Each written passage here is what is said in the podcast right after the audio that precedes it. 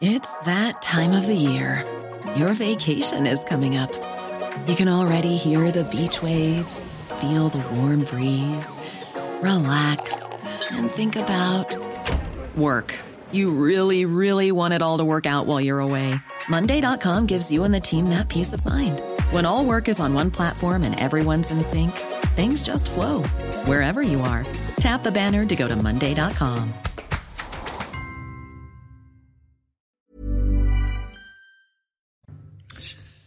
CNews, il est 5h58. Bienvenue à tous. Merci d'être avec nous. Merci d'avoir choisi CNews pour démarrer votre journée de mercredi 9 mars. À la une ce matin, les Russes qui annoncent une nouvelle trêve dès 8 h heure française, pour permettre aux Ukrainiens qui le souhaitent de quitter le pays. Il y a eu des évacuations ces dernières heures. On va faire un point complet sur la situation dans un instant.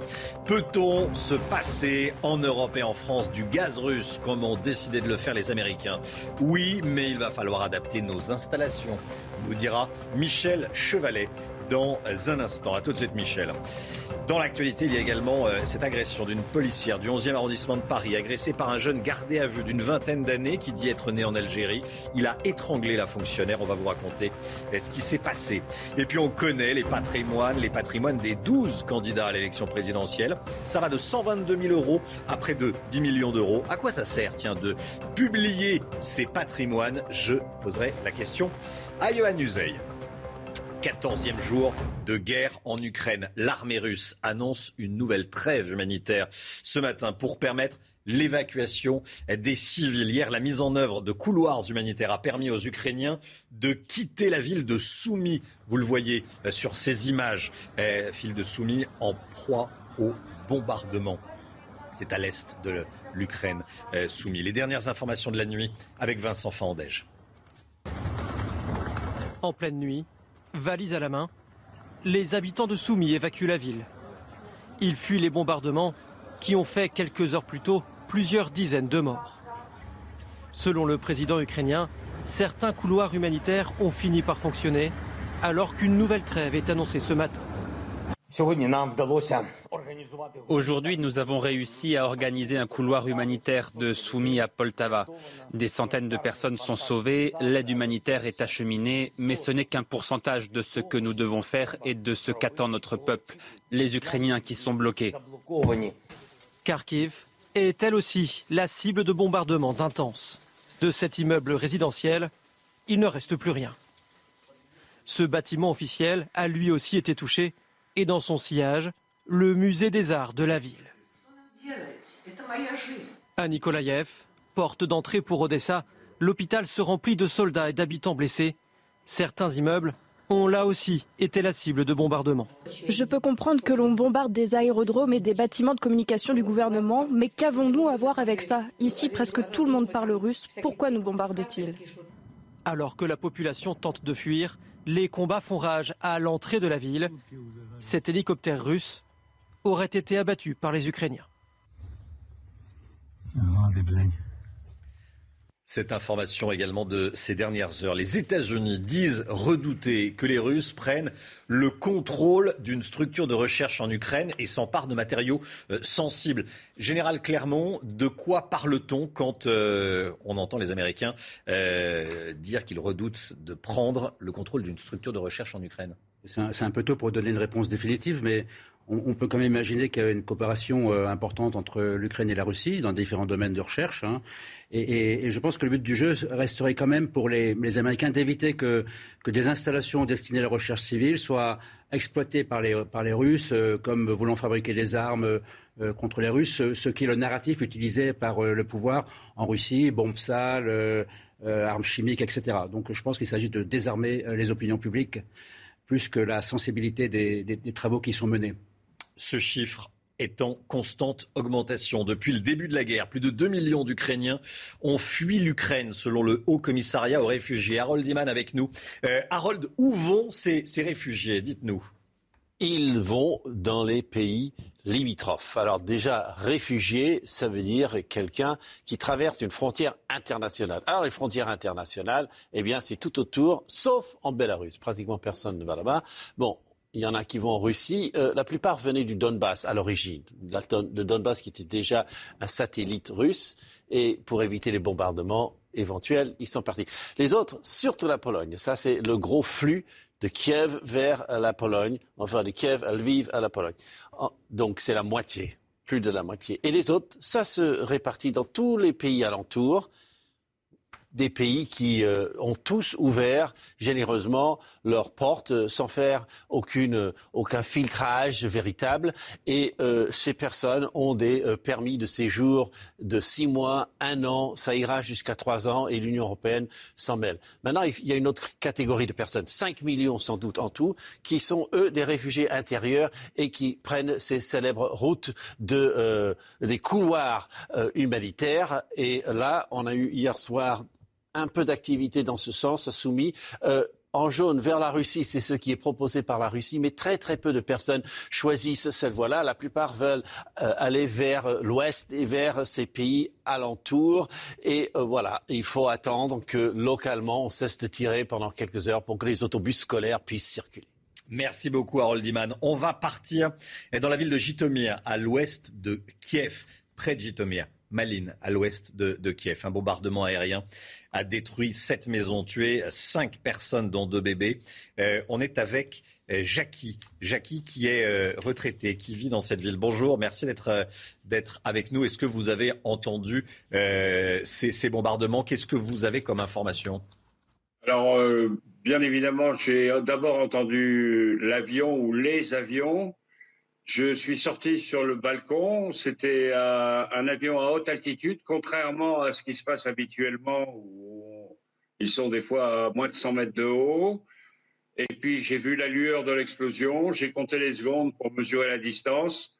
Et ça a tapé à moins de 2 km euh, de la maison. Euh, on s'est connecté après sur le site du maire et on a eu confirmation de la localisation, mais pas encore de bilan humain mais pas encore de, de, bilan humain. Il y aurait donc, d'après les services ukrainiens, cinq morts dans ces, bombardements. Euh, restez avec nous, Jackie. Un, mot, général Clermont, euh, que dire de, ces attaques des avions qui volent à, basse altitude En fait, euh, les Russes n'ont que deux solutions, compte tenu de la densité des défenses aériennes ukrainiennes qui sont encore existantes sur le théâtre. Hein. C'est soit voler très bas, très vite et très bas, soit voler très haut. Et quand on vole très haut, avec le, peu d'armement de précision qu'ils ont, ça fait des bombes qui tombent avec des, écarts de précision euh, très importants, donc euh, effectivement de très nombreux dégâts. C'est ce qu'on appelle les tapis de bombes. Euh, et ça, c'est un phénomène qui va, qui va perdurer et qui va même s'amplifier. Jackie Clairbeau, toujours en direct avec nous. Vous envisagez d'évacuer? Alors cette nuit, on n'a pas beaucoup dormi, on a beaucoup parlé. C'est un déchirement, mais je pense qu'il va falloir partir parce que on n'est pas sûr de ce qu'on pourra faire pour fuir après quand ils arriveront par le sol. Aujourd'hui, il y a une proposition de l'ambassade de France de prendre un bus. C'est ma femme qui est ukrainienne, c'est quitter son domicile, son logement où elle a toujours vécu. C'est très douloureux émotionnellement. Évidemment. Merci beaucoup, euh, Jackie Clairbeau. Merci d'avoir témoigné ce matin en France, euh, dans, la matinale de, de CNews. Euh, merci à vous. plus de 30 ans après son ouverture, le McDonald's Place Pushkin à Moscou restera fermé, tout comme les 850 autres restaurants McDo du pays. Hein, Barbara. Un même cas de figure pour les 130 cafés Starbucks. Plusieurs multinationales américaines faisaient l'objet de boycotts car elles tardaient à couper les ponts avec la Russie, c'est chose faite. Les géants Coca-Cola et Pepsi suivent la marche et vont eux aussi eh cesser leur vente de boissons. Alors que les sanctions prises par les Occidentaux contre la Russie eh, tombent en cascade, les États-Unis frappent un grand coup. Joe Biden décrète un embargo sur les importations américaines de pétrole et de gaz russe. Écoutons déjà le président américain. J'annonce que les États-Unis vont s'attaquer à l'économie russe. Nous interdisons toutes les importations de gaz, de pétrole et d'énergie russe. Le pétrole russe ne sera plus accepté dans les ports américains. Il s'agit d'aider le peuple ukrainien et de dire que clairement, nous ne subventionnerons pas la guerre de Poutine. Alors, le gazoduc Nord Stream 2 est mort et ne pourra pas être ressuscité. C'est en tout cas ce qu'annoncent les États-Unis. Nord Stream 2 était visé par des mesures de rétorsion, euh, des mesures de rétorsion hein, par Berlin et, Washington. Euh, Nord Stream 2, c'est ce gros gazoduc qui est prêt à être euh, mis en place voilà, c'est une volonté entre la Russie et, l'Allemagne. Mais pour l'instant, les vannes sont, sont pas ouvertes. L'opérateur basé ensuite d'ailleurs en Suisse. Il reste Nord Stream 1. Michel Chevalet, quel pays pourrait fournir du gaz liquide à l'Europe livré par des méthaniers Alors mon cher, le problème il est suivant. Est-ce qu'on peut se passer de gaz? Non. Si j'ai besoin de gaz, il faut que je change d'alimentation pour desserrer les taux russes. Hmm. C'est pas petit, c'est 140 milliards de mètres cubes par an. C'est énorme. Donc il faut d'autres fournisseurs. Et fournisseurs, il y a 20 autres pays qui fournissent du gaz, on ne le sait pas. Et non des moindres, ben, il y a surtout le Qatar, en numéro un. Il y a l'Indonésie, il y a le Canada, il y a les États-Unis, il y a le Nigeria. Il y a 20 pays qui fournissent du gaz. Seulement, ils sont loin des lieux de consommation. Donc, il n'y a pas de gazoduc. Parce qu'il y a la mer entre les consommateurs et les producteurs. Mais qu'est-ce qu'on va faire? On va le mettre dans des bateaux. Mais le gaz, ça coupe du volume. Et eh bien, d'où la solution? On ne va pas le comprimer. Non. Très complet. Eh bien, on va le refroidir et on va descendre à moins 163 degrés. Et à ce moment-là, le gaz, c'est devenu du GNL, gaz naturel liquéfié. Très froid, mais on sait le faire. Et donc, on va dans un port, on fait une usine de liquéfaction, mais ça, on maîtrise ça très bien. On le met dans, un bateau, qui sont de véritables bouteilles thermos, et le bateau traverse les océans, arrive dans un port, où là, il y a une usine, on stocke le gaz dans des réservoirs, et là, on va le réchauffer pour le remettre en gaz naturel, à la bonne pression, et on le réinjecte dans le réseau. Voilà. Ça, c'est connu, ça, ça fonctionne. Et il existe 20 pays qui ont des terminaux méthaniers. Et la France en a trois il y a trois terminaux métalliers. On ne le sait pas, ils les exploitent mal. Parce que euh, c'est le premier, ça a été fausse pour le gaz algérien. Le deuxième, c'est Nantes-Montaterre. Et le troisième, c'est près de Dunkerque. Et les Espagnols en ont neuf. D'où l'idée de se dire, eh on va faire un pipeline entre Barcelone, terminal méthanier, et Carcassonne pour réinjecter dans le réseau. C'est un projet financé à demi-milliard par l'Europe. Seulement, voilà, euh, ça va prendre du temps pour le faire voyez, pour desserrer les taux russes. On sait le faire, il y a d'autres fournisseurs, mais ça va prendre du temps. Michel Chevalet, merci beaucoup Michel. Cette question euh, de l'énergie, c'est le moyen de pression et euh, est au cœur est au cœur de, de, cette guerre, en tout cas des, tractations. Euh, on va parler de l'humain à présent. On était avec Harold Iman il y a quelques instants sur une carte pour parler des millions de réfugiés. Là, on va voir la, réalité de ce qui se passe. à Lviv, fameuse ville donc désormais fameuse, tristement fameuse, à l'ouest de, l'Ukraine, par, laquelle passent tous les, réfugiés. À Lviv, l'université s'est transformée en atelier de fabrication de filets de camouflage. Vous le voyez. Ce sont les, les étudiants restés sur place qui les fabriquent. À leur manière, ils veulent participer à l'effort de guerre. Anne-Isabelle Tollet est sur place avec Sacha Robin pour CNews. Ici, à l'Université catholique de Lviv, on accueille aussi des déplacés à l'image de cette petite fille qui euh, a fui les combats depuis euh, Kiev et qui euh, toute la journée est reçue dans cette université et qui et qui envoie des cartes et qui écrit et dessine des cartes pour les soldats qui mènent le combat sur le front pour les réconforter, pour leur demander de revenir sains et saufs. Et vous voyez que dans cette salle de loisirs, qui en théorie était une salle de loisirs pour les étudiants, eh bien, ça s'est transformé en un atelier pour fabriquer des filets de camouflage et donc euh, les tissus arrivent euh, du, pays tout entier et puis les étudiants eh bien, euh, se mobilisent pour fabriquer le maximum de, filets de camouflage, à l'image de Tatiana qui ne voulait pas rester sans participer à l'effort de guerre.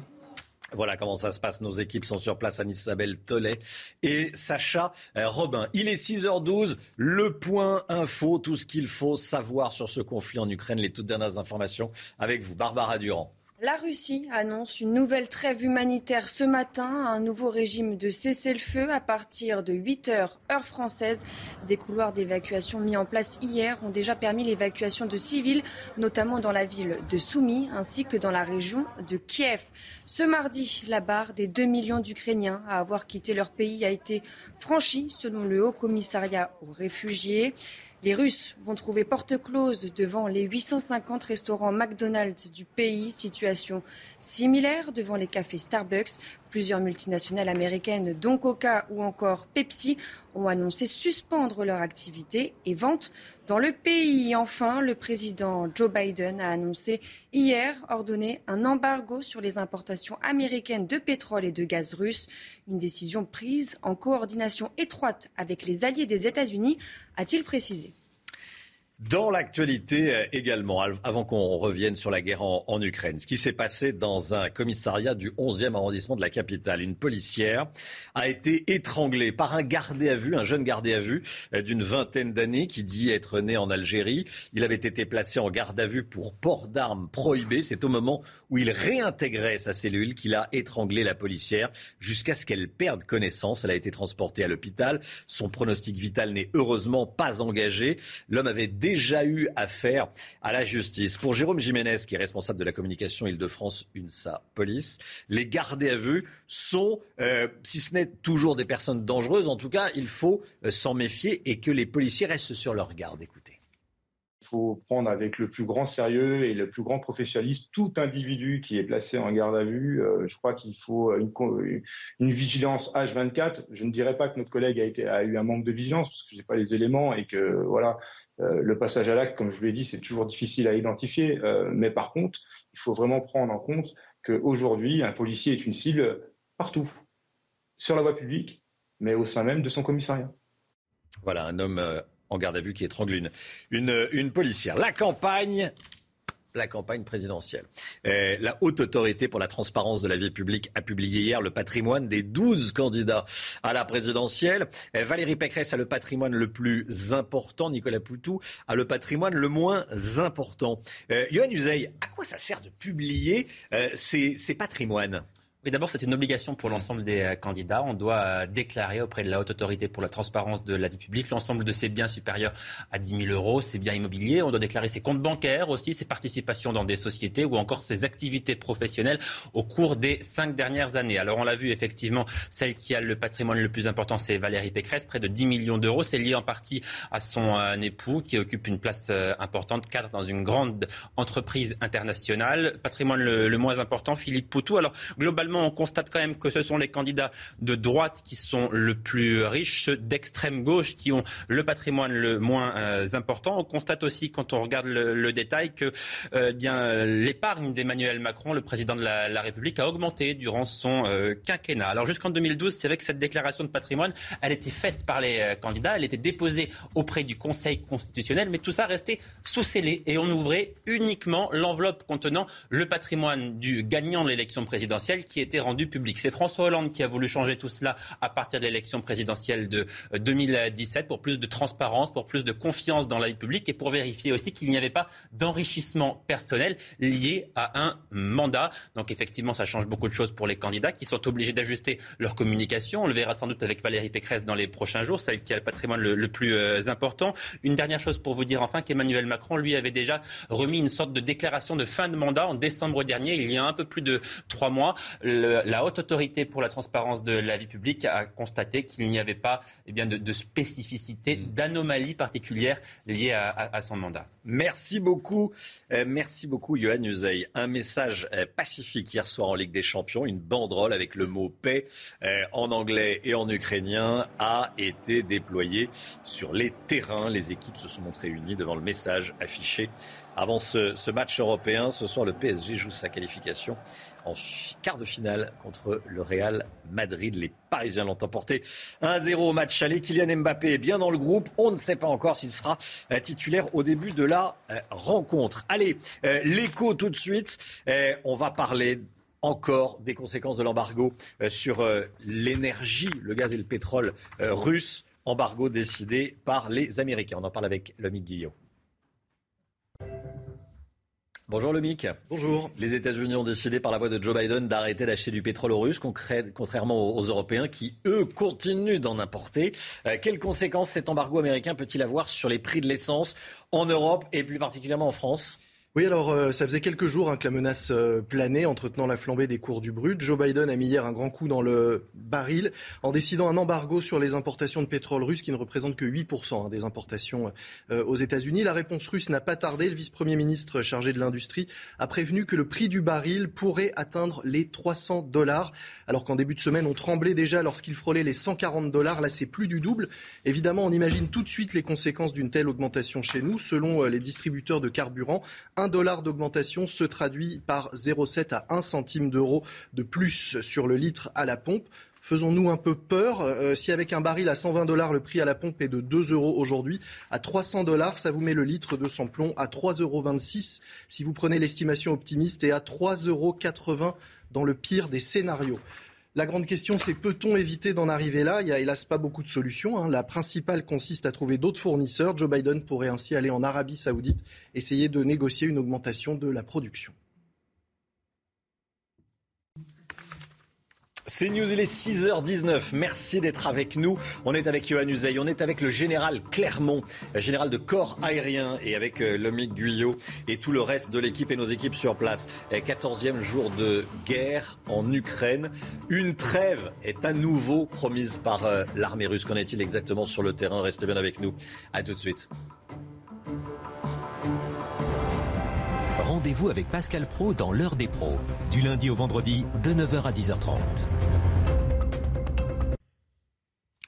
6h27, le temps avec vous Alexandra Blanc. C'est une journée printanière aujourd'hui, presque une, belle journée. Hein oui, c'est globalement une belle journée, euh, Romain, avec des conditions météo très agréables et surtout les températures vont remonter dans un flux de sud. Alors ce matin, on a un petit peu de brouillard, un petit peu d'humidité dans les basses couches, notamment euh, du côté de Bergerac ou encore de Mont-de-Marsan. Quelques nuages également en remontant euh, vers le nord-ouest et puis toujours ces entrées maritimes, ce temps assez nuageux, assez brumeux autour du golfe du Lion. Dans l'après-midi, c'est globalement l'amélioration, excepté pour nos amis où là le ciel va rester assez nuageux et chargé. On retrouvera également toujours quelques petites gouttes de pluie dans le sud-ouest, mais ça va s'améliorer quand même avec le retour de belles éclaircies. Et puis, on retrouve du vent, notamment euh, sur le midi euh, toulousain, avec le vent d'autant qui continuera à souffler, mais plein soleil entre le nord et l'est du pays. Les températures hivernales ce matin sur le nord-est, à la faveur d'un ciel dégagé, moins 4, moins 5 degrés actuellement du côté de Nancy, contre 7 degrés à La Rochelle. C'est vraiment le grand écart entre l'est et l'ouest. Et dans l'après-midi, les températures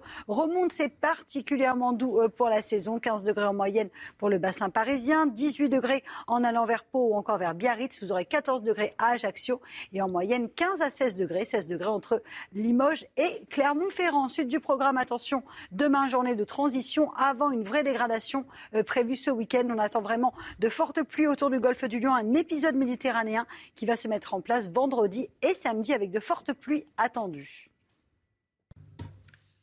C'est News, il est 6h29. Bienvenue à tous. Merci d'être avec nous en ce mercredi 9 mars, 14e jour de guerre en Ukraine. On est avec Barbara Durand, on est avec Johan Uzey, on est avec le général Clermont, général de corps aérien, et on est avec Lomik Guyot.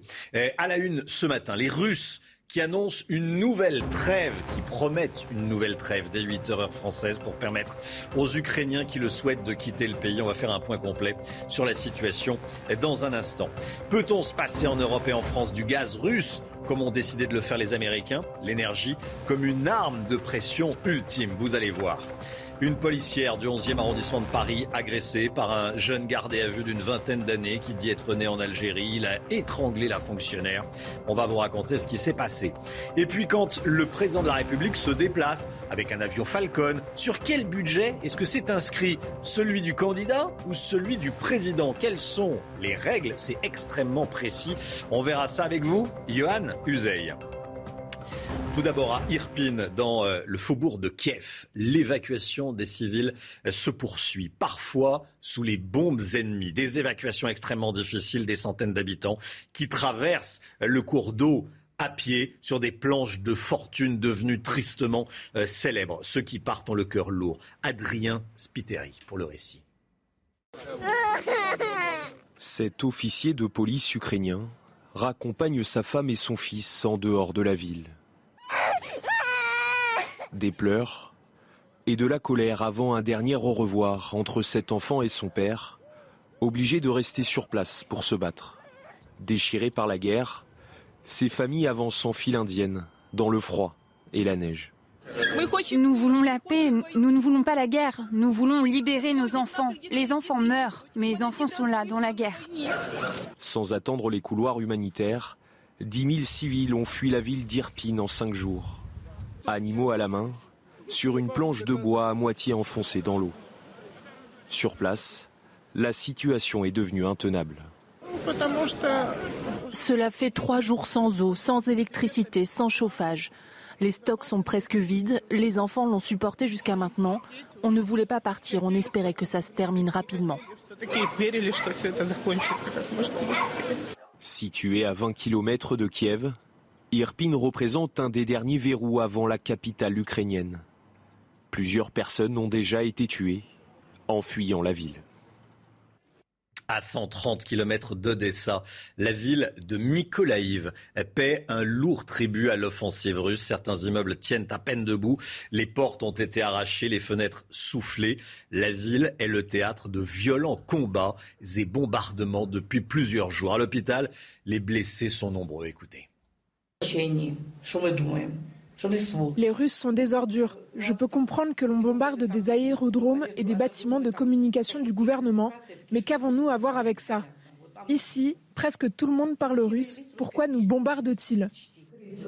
C'est effrayant. Mon mari est dans l'armée et je n'ai aucun contact avec lui. Nous avons très peur. Nous ne savions pas ce qu'était la guerre avant qu'elle n'entre dans notre vie. Je lançais un cocktail Molotov. J'ai commencé à courir et un éclat m'a frappé à la tête. Mykolaïv, dernier euh, verrou avant Odessa. Ils ne sont pas directement concernés euh, par cette guerre. Et pourtant, des soldats étrangers ont décidé de rejoindre les zones de combat en Ukraine. Environ 20 000 combattants.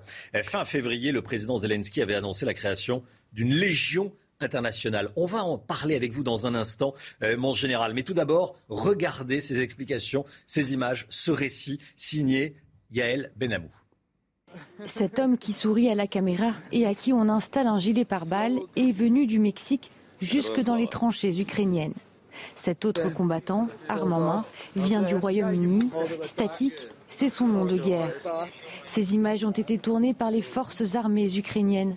Ces étrangers ont rejoint les troupes positionnées stratégiquement non loin de Kiev, déterminés à défendre leurs convictions. Je me bats pour la démocratie, parce que la démocratie est précieuse. Un homme ne peut pas décider pour un pays. Ils ne portent pas le même uniforme, mais tous ces combattants ont le même brassard jaune en signe de ralliement à l'Ukraine. Pour accueillir ces volontaires étrangers, Kiev a formé une légion internationale. Près de 20 000 combattants se seraient portés volontaires, selon le ministre ukrainien des Affaires étrangères. Et la plupart seraient européens. Statique, le combattant britannique ne devrait pas être sur le sol ukrainien, car comme beaucoup de pays, son gouvernement a exhorté ses concitoyens à ne pas se rendre au combat. Le Danemark a quant à lui donné son feu vert à ses ressortissants. 20 000 soldats étrangers partis pour, euh, pour l'Ukraine. Général Clermont, des hommes qui arrivent de nombreux pays d'Europe pour aller euh, combattre avec les Ukrainiens. Euh, ils créent des formes de milices internationales. Quel est votre point de vue de, de militaire? Tout d'abord, c'est une constante de tous les conflits, sans doute de tous les conflits historiques, mais maintenant ça prend un nom particulier dans les conflits modernes. Euh, j'aimerais préciser une chose importante, c'est que je crois que le, terme utilisé par l'Ukraine, c'est euh, Légion internationale euh, de volontaires. Il ne faut surtout pas faire de mélange avec la Légion étrangère française, qui est une unité constituée de, soldats de toutes les nationalités, mais qui sont de vrais militaires avec un vrai contrat et, qui sont encadrés et qui, appartiennent à l'armée française. Donc en fait, il ne s'agit pas de créer des légions étrangères du type de celle de la France à l'étranger, mais plutôt de structurer tous les jeunes euh, volontaires de tous les pays, de tous les camps d'ailleurs, qui décident de, s'engager dans ce combat avec une particularité. Euh, c'est que le niveau est très inégal. Vous avez des anciens militaires, vous avez des idéalistes, vous avez des poètes, vous avez des tueurs. Euh. donc il est évidemment très important de les, encadrer, et ça c'est la responsabilité du gouvernement ukrainien, de fournir un encadrement et d'en faire des unités militaires. Mais aussi, il faut aussi comprendre que du point de vue des Russes, les gens qui vont s'engager dans ce conflit de, cette, de cette nature, de cette manière, sont considérés comme des mercenaires. Et la Russie n'a pas signé la convention concernant le mercenariat. C'est-à-dire qu'ils seront considérés comme des terroristes et traités comme tels. Ah oui, c'est pas, euh, pas rien. ça ne veut pas dire que c'est un engagement à la légère. Moi, je pense que ceux qui s'engagent le savent. Ils savent qu'ils risquent leur vie. La question pour euh, le gouvernement, c'est d'en faire des unités efficaces et pas des unités de, de prédateurs. Donc, il faut faire très attention à leur état d'esprit et à leur encadrement. Merci beaucoup, mon général. Vous restez bien sûr avec nous, s'il vous plaît. Euh, parmi ceux qui ont fui les zones de combat, il y a euh, les orphelins. Avec leurs éducateurs, ils ont parcouru des milliers de kilomètres pour se mettre à l'abri. Récit signé Valérie Labonne. Regardez. C'est un long périple qu'ont effectué ces orphelins depuis le début de l'offensive russe. Le 24 février, quand les bombardements commencent, ils fuient la région de Donetsk et font 800 km pour rejoindre la banlieue de Kiev. Ils sont accueillis à l'orphelinat Artek, mais leur répit est de courte durée. Après notre arrivée à Artek, nous avons entendu deux grosses explosions. Le soir, on nous a dit qu'à 8h30, nous devions être évacués vers la Transcarpathie. Et à 8h30 du matin, on est parti. Dorénavant, dans les Carpates, ces 93 enfants et leurs 18 éducateurs ont fait plus de 1600 km pour se mettre à l'abri à l'ouest de l'Ukraine.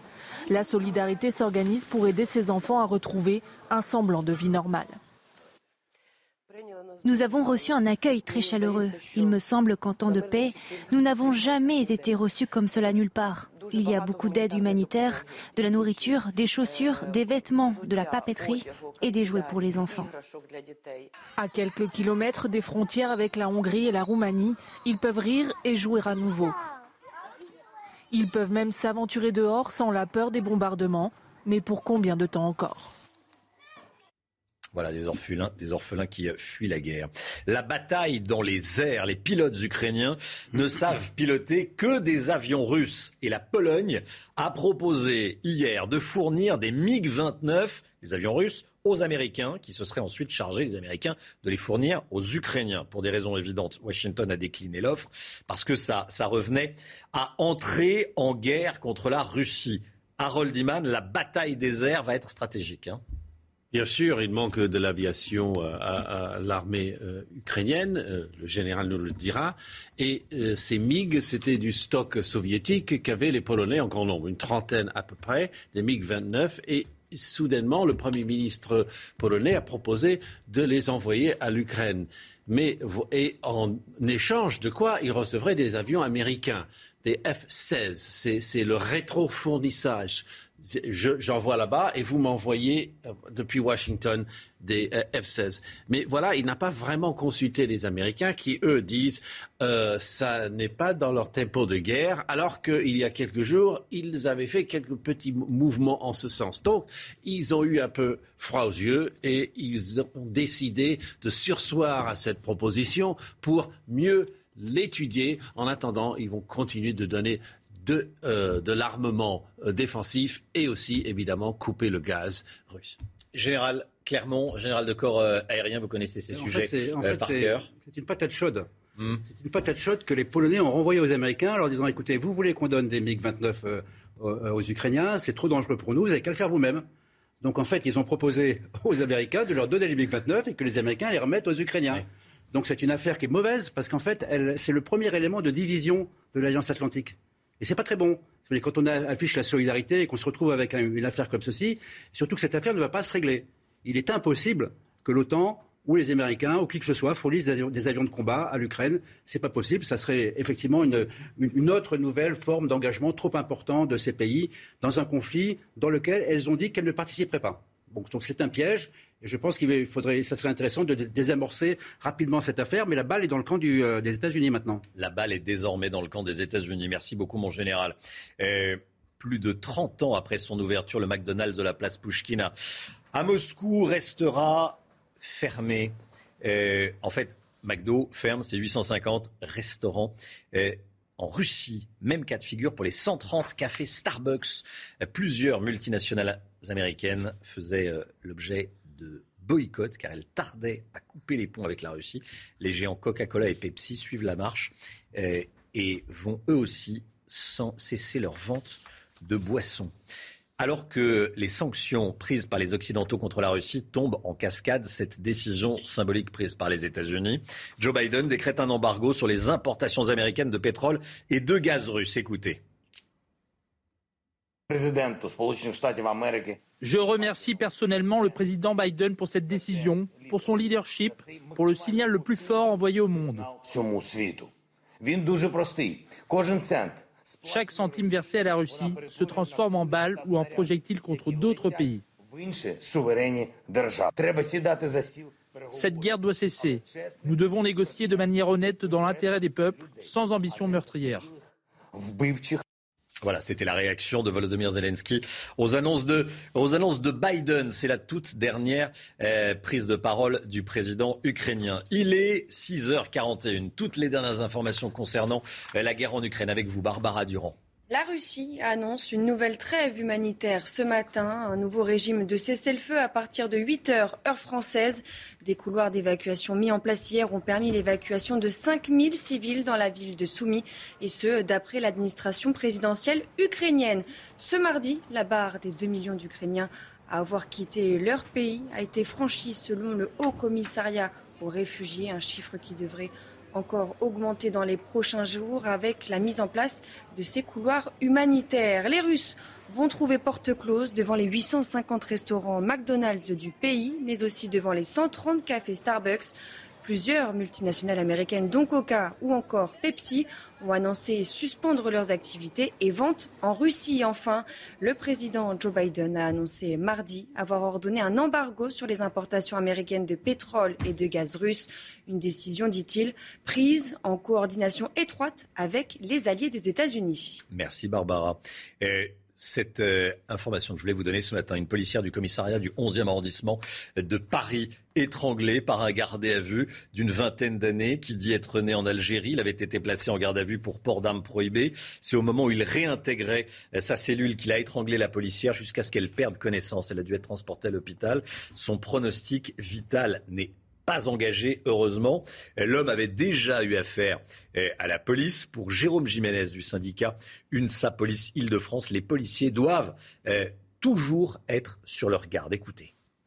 Il faut prendre avec le plus grand sérieux et le plus grand professionnalisme tout individu qui est placé en garde à vue. Euh, je crois qu'il faut une, vigilance H24. Je ne dirais pas que notre collègue a, a eu un manque de vigilance parce que je n'ai pas les éléments et que voilà, le passage à l'acte, comme je vous l'ai dit, c'est toujours difficile à identifier. Euh, mais par contre, il faut vraiment prendre en compte qu'aujourd'hui, un policier est une cible partout, sur la voie publique, mais au sein même de son commissariat.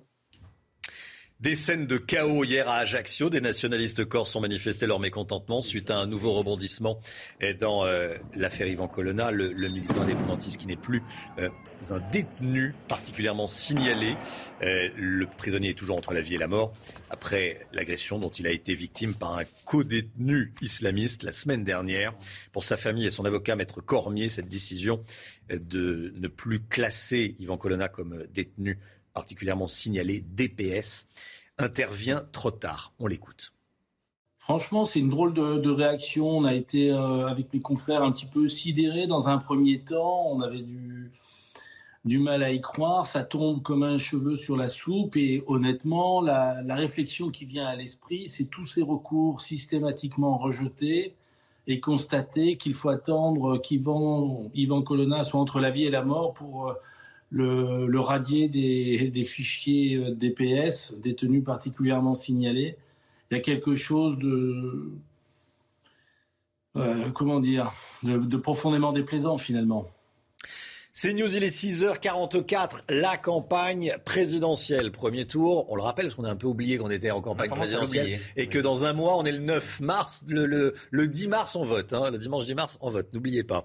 Euh, la campagne présidentielle, les dépenses des campagnes électorales sont encadrées évidemment par la Commission nationale des comptes de campagne et financement politique. Il existe des règles bien précises et c'est particulièrement compliqué pour le président de la République, Yohann Uzeil. Oui, d'abord, tous les frais, tous les déplacements des candidats sont intégrés dans ces fameux comptes de campagne tout ce qui concerne les déplacements et les frais à partir du 1er juillet dernier. Alors la question qui est posée est de savoir si Emmanuel Macron a fait des déplacements de candidats depuis le 1er juillet. L'opposition dit oui. Il s'est servi euh, des moyens de l'Elysée, de sa casquette de président pour faire aussi campagne. L'Elysée répond non. Et eh bien là, c'est la commission des comptes de campagne qui va devoir trancher pour savoir si oui ou non on intègre des frais du président dans les comptes de campagne du euh, candidat. Euh, les frais de campagne avec la double casquette, évidemment, c'est extrêmement compliqué et ça coûte plus cher. Pourquoi? Parce que le président président de la République, d'abord, eh bien, il a une protection rapprochée extrêmement importante, des agents de sécurité extrêmement nombreux. Il faut les payer, et ça, ça n'est pas l'Élysée qui paye les déplacements des candidats, c'est évidemment les comptes de campagne. Emmanuel Macron, évidemment, encore pour des questions de sécurité, il ne peut pas se déplacer en TGV comme beaucoup d'autres candidats. Il est obligé de se déplacer en avion. Une heure de vol en Falcon, eh bien, c'est 5000 euros. Quand je vous dis qu'un déplacement d'un président candidat coûte plus cher qu'un candidat, entre guillemets, classique, évidemment, on le voit, c'est euh, très net. Et puis on ne fait pas euh, les campagnes de la même manière quand on est un président euh, sortant. Cette campagne, elle va coûter moins cher qu'en 2017, par contre. Pourquoi? Parce que vous l'avez dit, on a tendance à oublier qu'on vote dans 32 jours. Cette, cette campagne, évidemment, pour Emmanuel Macron, elle sera plus courte qu'il y a 5 ans, donc moins onéreuse. Merci beaucoup, Johan Uzey. La guerre en Ukraine, 14e jour aujourd'hui, 14e jour euh, aujourd'hui euh, à Ismaël, ville au sud-ouest d'Odessa, à l'ouest d'Odessa, euh, tout près de la frontière roumaine. La solidarité s'organise pour accueillir les réfugiés et par les temps de guerre, la solidarité, c'est évidemment crucial. Pour le moment, la situation sur place est calme, mais les habitants craignent le pire. Ils sont déjà victimes de pénurie de médicaments. Euh, reportage de nos envoyés spéciaux, des envoyés spéciaux de CNews. Regardez, Antoine Estève avec Stéphanie Rouquier, récit signé Kinson. Ismaïl est une petite ville ukrainienne située à 15 km de la frontière avec la Roumanie. Un point de passage pour ceux et celles qui veulent fuir la ville d'Odessa menacée par les troupes russes, située à 300 km d'ici. Dans ce centre d'accueil, des bénévoles s'organisent pour les prendre en charge, comme nous l'explique le président du conseil de la ville. Bien sûr, les gens ont peur et la tension est élevée. Le concept de notre centre est d'unir tous les volontaires de la ville. Ce centre vient aussi en aide aux habitants isolés comme les femmes, les étudiants et des enfants. Mais pour certains malades, des médicaments commencent à manquer. Et malgré le danger d'être bombardé, le maire de la ville appelle à la solidarité collective. On est tous mobilisés. Des bénévoles fabriquent des filets de camouflage. Il y a ceux qui font partie de la défense territoriale de la ville. D'autres habitants sont partis se battre contre la Russie. Enfin, il y a ceux qui s'occupent de l'aide humanitaire. Deux missiles ont frappé aux abords de la ville la semaine dernière. Les habitants, conscients du danger, espèrent que la ville ne deviendra pas un champ de bataille. Regardez, un concert en solidarité, encore la solidarité avec toutes les personnes touchées par la guerre en Ukraine a eu lieu hier soir à la maison de la radio. Les Français ont pu faire des dons à la Croix-Rouge pour répondre à l'urgence humanitaire. Plusieurs artistes étaient présents.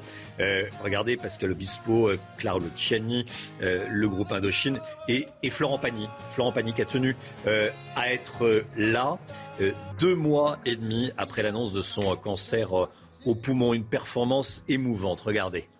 Si une chanson tombée du ciel, sortie d'une ou d'une armoire peut cette chanson est de celles qui peuvent ramener l'espoir et la paix, alors il faut voilà, Florent Pagny qui a tenu à, à participer à ce, à ce concert. Euh, Florent Pagny qui se bat actuellement euh, contre un cancer du, Il est 6h49, restez bien avec nous, l'équipe de la matinale est là. On est avec Barbara Durand, on est avec Lomic Guyot pour les questions économiques, on est avec le général Clermont pour toutes les questions militaires en Ukraine et plus précisément encore les questions aériennes. Vous êtes général de corps aérien. Et puis avec vous, bien sûr, euh, Harold Iman. L'information de ces dernières heures, c'est cette nouvelle trêve promise euh, par l'armée russe pour euh, laisser les Ukrainiens qui le souhaitent s'enfuir. On va voir dans quelles conditions et comment elle est euh, respectée. Restez bien avec nous sur CNews. À tout de suite. Rendez-vous avec Jean-Marc Morandini dans Morandini Live du lundi au vendredi de 10h30 à midi.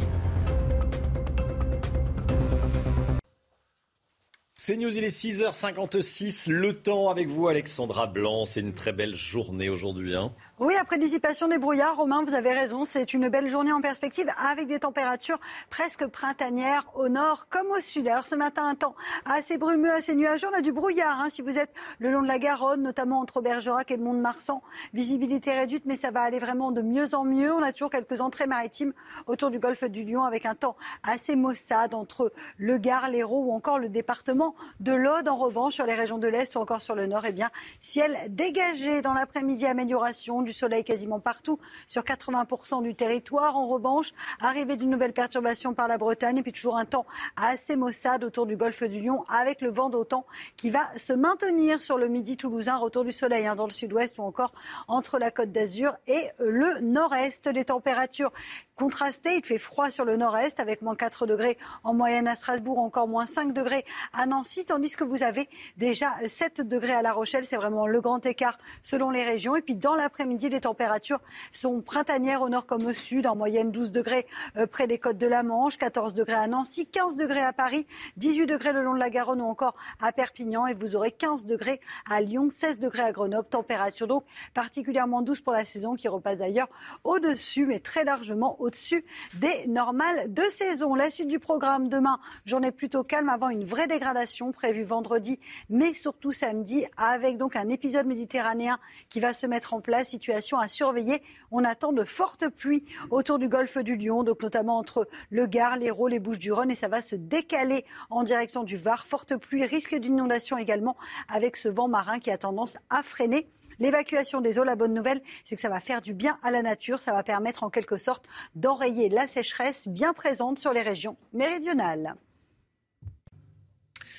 C'est News, il est 6h59. Bienvenue à tous. Merci d'être avec nous. On est le mercredi 9 mars, 14e jour de guerre en Ukraine. Euh, toute l'équipe de la matinale est là. On est avec Barbara Durand, on est avec Lomic Guyot, on est avec le général de corps aérien, général Clermont, et avec Michel Chevalet. Euh, à la une, les Russes, c'est l'information de ces dernières heures, annoncent une nouvelle trêve ce matin, dès 8 heures heure française, pour permettre aux Ukrainiens euh, qui le souhaitent de quitter le pays. On va faire un point complet dans un instant. Peut-on se passer en Europe et en France? Du gaz russe, comme ont décidé de le faire les Américains? Oui, c'est possible, mais il va falloir adapter nos installations, nous dira Michel Chevalet. A tout de suite, Michel. Une policière du 11e arrondissement de Paris, agressée par un jeune gardé à vue d'une vingtaine d'années qui dit être né en Algérie. Il a étranglé la fonctionnaire. On va vous raconter ce qui s'est passé. Et puis on connaît les patrimoines des 12 candidats à l'élection présidentielle. Ça va de 122 000 euros à près de 10 millions d'euros. À quoi ça sert, tiens, de publier ces patrimoines? Je poserai la question à Johan Uzey qui sera avec nous. 14e jour de guerre en Ukraine. L'armée russe annonce une nouvelle trêve humanitaire euh, ce matin pour permettre l'évacuation des civils. Hier, la, mise en œuvre de couloirs humanitaires a permis aux Ukrainiens de quitter notamment la ville de Soumy. Vous voyez ici des images tournées euh, il y a quelques heures, la ville de Soumy en proie à des bombardements. Les dernières informations de la nuit, tout de suite avec Vincent Farandège. En pleine nuit, valise à la main, les habitants de Soumy évacuent la ville. Ils fuient les bombardements qui ont fait quelques heures plus tôt plusieurs dizaines de morts. Selon le président ukrainien, certains couloirs humanitaires ont fini par fonctionner alors qu'une nouvelle trêve est annoncée ce matin. Aujourd'hui, nous avons réussi à organiser un couloir humanitaire de Soumis à Poltava. Des centaines de personnes sont sauvées, l'aide humanitaire est acheminée, mais ce n'est qu'un pourcentage de ce que nous devons faire et de ce qu'attend notre peuple, les Ukrainiens qui sont bloqués. Kharkiv est elle aussi la cible de bombardements intenses. De cet immeuble résidentiel, il ne reste plus rien. Ce bâtiment officiel a lui aussi été touché et dans son sillage, le musée des arts de la ville. À Nikolaïev, porte d'entrée pour Odessa, l'hôpital se remplit de soldats et d'habitants blessés. Certains immeubles ont là aussi été la cible de bombardements. Je peux comprendre que l'on bombarde des aérodromes et des bâtiments de communication du gouvernement, mais qu'avons-nous à voir avec ça? Ici, presque tout le monde parle russe. Pourquoi nous bombarde-t-il? Alors que la population tente de fuir, Les combats font rage à l'entrée de la ville. Cet hélicoptère russe aurait été abattu par les Ukrainiens. Et c'est cette prise de parole de ces dernières heures sur laquelle je, je veux qu'on revienne ce matin. Vladimir Poutine va intensifier la pression sur l'Ukraine, selon le directeur de la CIA, William Burns, qui s'est exprimé devant la Chambre des représentants aux États-Unis. On l'écoute et on décrypte juste après. Je pense que Vladimir Poutine est en colère et frustré. Il va sans doute doubler ses effectifs et tenter d'écraser l'armée ukrainienne sans considération pour les civils. D'après notre analyse de son plan, le défi auquel il est confronté est qu'il n'a pas d'issue politique viable. Renaud Girard, William Burns, qui dit que Vladimir Poutine va intensifier la pression sur l'Ukraine. Renaud Girard qui nous a rejoint. Bonjour. Bonjour. Un grand reporter au, au, au, Figaro, spécialiste des questions internationales. Euh, le président russe ne prendra pas en compte les civils et Poutine va intensifier euh, sa pression sur l'Ukraine. Euh, est-ce qu'il faut, j'allais dire, est-ce qu'il faut croire, est-ce qu'il faut faire confiance à William Burns? Là, on, a, on comprend un peu plus la stratégie russe. Il y avait plusieurs échelons prévus, si vous voulez un premier échelon. Poutine visiblement pensait que le premier échelon suffirait à prendre le pouvoir. Il pensait que une, disons, 30% de la population allait l'accueillir avec des fleurs. Ça n'a pas été le cas. Euh, il y a eu très peu ou pratiquement pas d'Ukrainiens qui se réjouissent de cette euh, invasion. Il y a eu une résistance euh, de l'armée ukrainienne. l'armée ukrainienne, Poutine lui avait demandé de prendre le pouvoir elle ne l'a pas fait et de virer Zelensky. Elle ne l'a pas fait. Zelensky reste toujours très populaire et le chef des Ukrainiens, le chef de l'armée ukrainienne. Alors, comme le premier échelon n'a pas marché, on va engager le deuxième échelon, un échelon plus militaire, quitte ensuite même à avoir un troisième échelon. Et dans euh, sa tête de géopolicien très classique, je dirais, du 19e siècle, un peu comme Bismarck, un peu comme les Prussiens, n'est-ce pas, qui encercle Paris, etc. C'est un peu le même genre de, même genre de, géopoliticien. Poutine, c'est pas un géopoliticien moderne qui pense à l'économie et euh, euh, à la mondialisation. Eh bien, euh, les, c'est pas qu'il veuille tuer euh, des Ukrainiens pour en tuer, mais voilà, ça, ça n'entre pas en compte dans ses plans de bataille. Le plan de bataille, c'est de contrôler l'Ukraine le plus vite possible. Et là, déjà, il a réussi une avancée stratégique ce qui, va faire, ça a l'air évident, c'est euh, bloquer tout accès de l'Ukraine à la mer Noire. Et ça, c'est déjà un résultat tactique au sens de la géopolitique du 19e siècle. Merci Renaud euh, Girard, 7h05. 2 millions euh, de réfugiés selon l'ONU. Harold Iman, vous êtes avec nous. Où vont ces réfugiés? Où sont-ils? Alors, il y a trois catégories. Les réfugiés sont ceux qui traversent des frontières internationales. Eux sont plus de 2 millions. Et ils traversent les frontières internationales par la route ou par euh, le chemin de fer ou à pied. Donc, ils sont plus de 2 millions. Euh, L'immense majorité va vers l'ouest et donc, en premier lieu, la Pologne, qui est toute proche de la ville de Lviv. Cela nous donne plus d'un million en Pologne. Et puis tous les autres pays, aucun pays de l'Union européenne, ou même frontalier, comme la Moldavie, qui n'est pas dans l'Union européenne, n'a refusé de réfugiés euh, ukrainiens. Et il y en a même qui sont partis en Russie, essentiellement ceux qui venaient du Donbass, qui ont été évacués un tout petit peu avant les combats dans ce régime satellite de Moscou.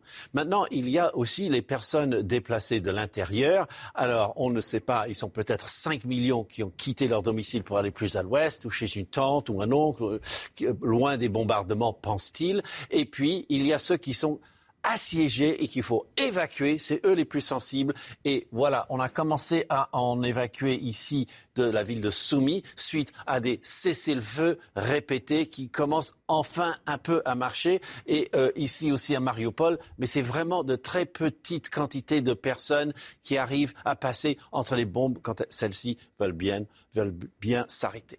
Merci beaucoup. Euh, merci beaucoup, euh, Harold Iman. On va euh, partir sur le terrain, retrouver à Odessa près d'Odessa, à Ismaïl précisément.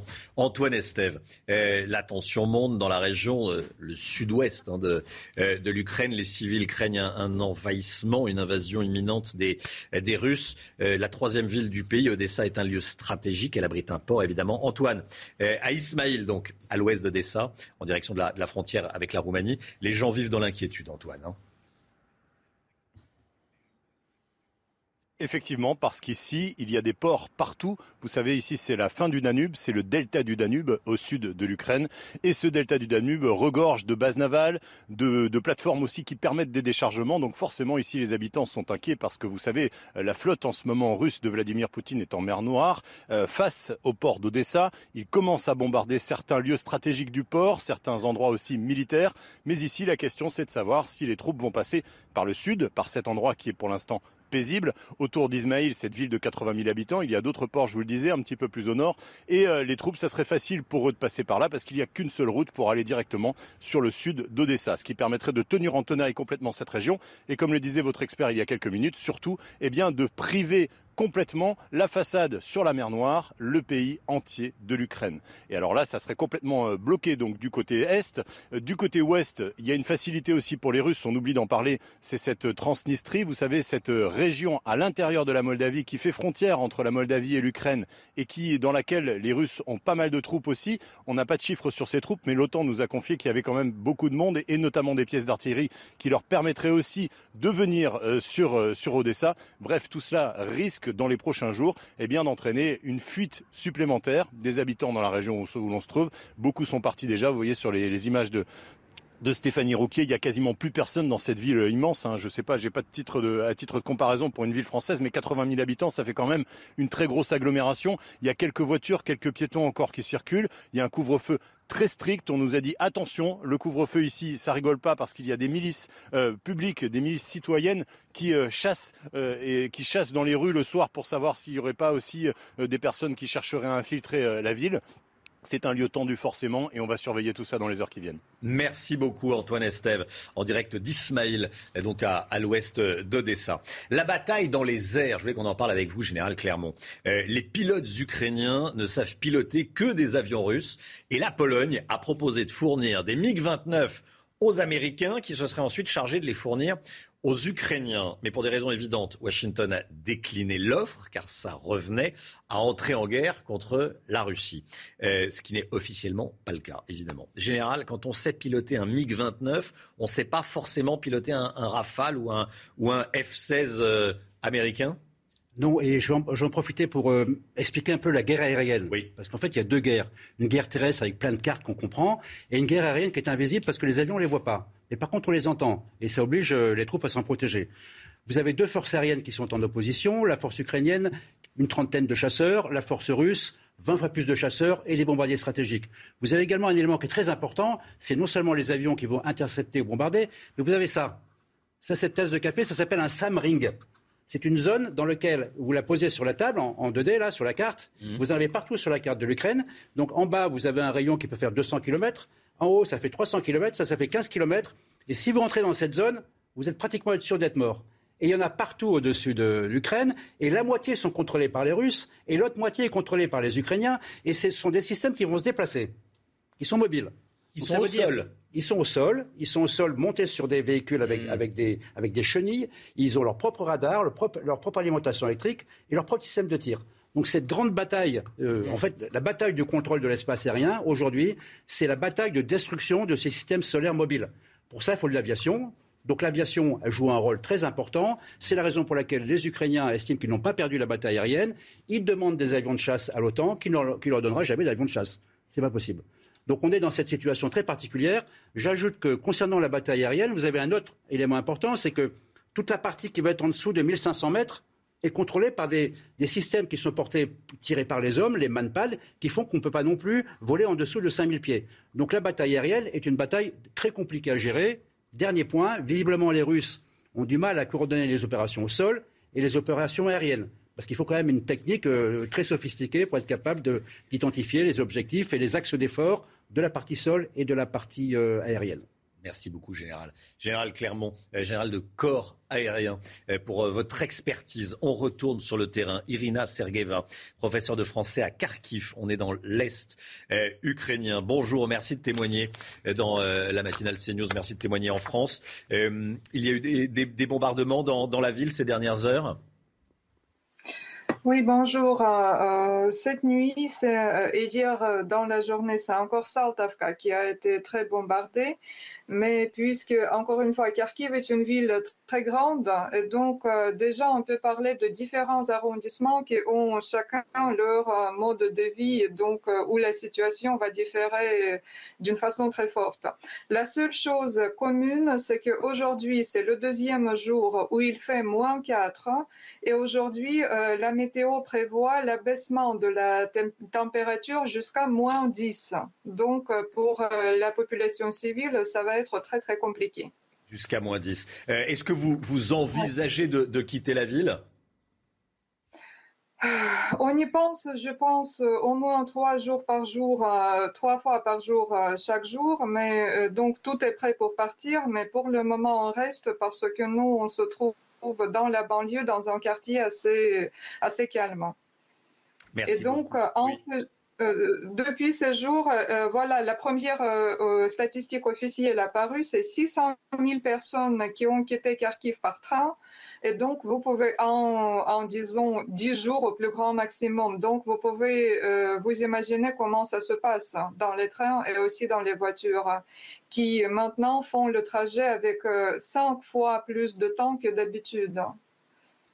Merci beaucoup, Irina Sergeva. Merci d'avoir témoigné euh, ce matin. On est en direct avec vous euh, et avec euh, tous, vos, tous, les, tous, les, tous les Ukrainiens qui souhaitent témoigner dans, dans la matinale. Merci beaucoup d'avoir été avec nous. On va parler à présent du gaz stratégique bien sûr. le gazoduc Nord Stream 2 est mort, disent les Américains. Vous savez, c'est ce gazoduc qui est construit mais pas encore en fonction entre la Russie et l'Allemagne. Euh, pour les États-Unis, ce gazoduc renforçait la capacité de Moscou à utiliser l'énergie européenne comme une arme géopolitique. Euh, l'opérateur a d'ailleurs déposé son bilan. Michel Chevalet avec nous. Bonjour Michel. Euh, nous, on continue à importer, nous les Européens, à importer du gaz et du pétrole russe. on est plus dépendant que les Américains à, l'énergie russe. Quel pays, si on venait à couper les importations, à arrêter les importations, quel pays pourrait nous fournir du gaz et comment? Alors, le problème, est-ce qu'on peut se passer mm. du gaz? Non, impossible. C'est même un tiers de, des sources d'énergie sur la planète. Mais ça viendra. Il faudra décarboner. 2050. Peut-on se passer du gaz russe? Dans l'immédiat, non. Étant donné les volumes. Hein. Je vous donne le chiffre, c'est 140 milliards de mètres cubes par an. Colossal. Par contre, il va falloir un seul mot, diversifier les sources. Alors vous direz, y a-t-il d'autres fournisseurs? Mais oui, il n'y a pas que la Russie. Il y a 20 pays qui produisent du gaz. Seulement voilà, ils sont et c'est très important, c'est le Moyen-Orient, c'est le Qatar, c'est l'Indonésie, c'est l'Australie, c'est le Canada, c'est les États-Unis, c'est le Nigeria, c'est-à-dire des pays qui sont loin de l'Europe. Et donc, comment acheminer le gaz? Eh bien, acheminer le gaz, il faut avoir des contrats, ça va signer, mais surtout, il va falloir le transporter. Pas de pipeline, donc on va faire utiliser des bateaux. Ah ben oui, mais a du gaz en bateau, le gaz, ça prend du volume. Eh ben, on sait faire. On va liquéfier le gaz, le refroidir, c'est-à-dire qu'avec 600 mètres cubes de gaz, je fais 1 mètre cube de gaz liquide, très froid, moins 163. Et donc on a conçu des bateaux qui sont de véritables bouteilles thermos et qui transportent ce gaz. Donc, je résume, le gaz est acheminé à un port. À un port, il y a une usine de liquéfaction. On charge les bateaux. Les bateaux arrivent dans un autre port où là, on va le stocker dans des réservoirs et on va le réchauffer pour redevenir du gaz normal que l'on injecte dans le procédé. Et je résume, c'est un marché en plein espoir. Il y a 20 pays qui sont capables d'avoir des usines de, de, et 45%, vous voyez, c'est pas les chiffres qu'on 45% du marché du gaz utilise ce gaz que l'on appelle le GNL, le gaz naturel liquéfié. C'est ça l'avenir. Et dernier point, il y a trois terminaux en France, Fos, Nantes et Dunkerque malheureusement pas assez utilisés. Et les Espagnols en ont neuf. Merci beaucoup, Michel Chevalet.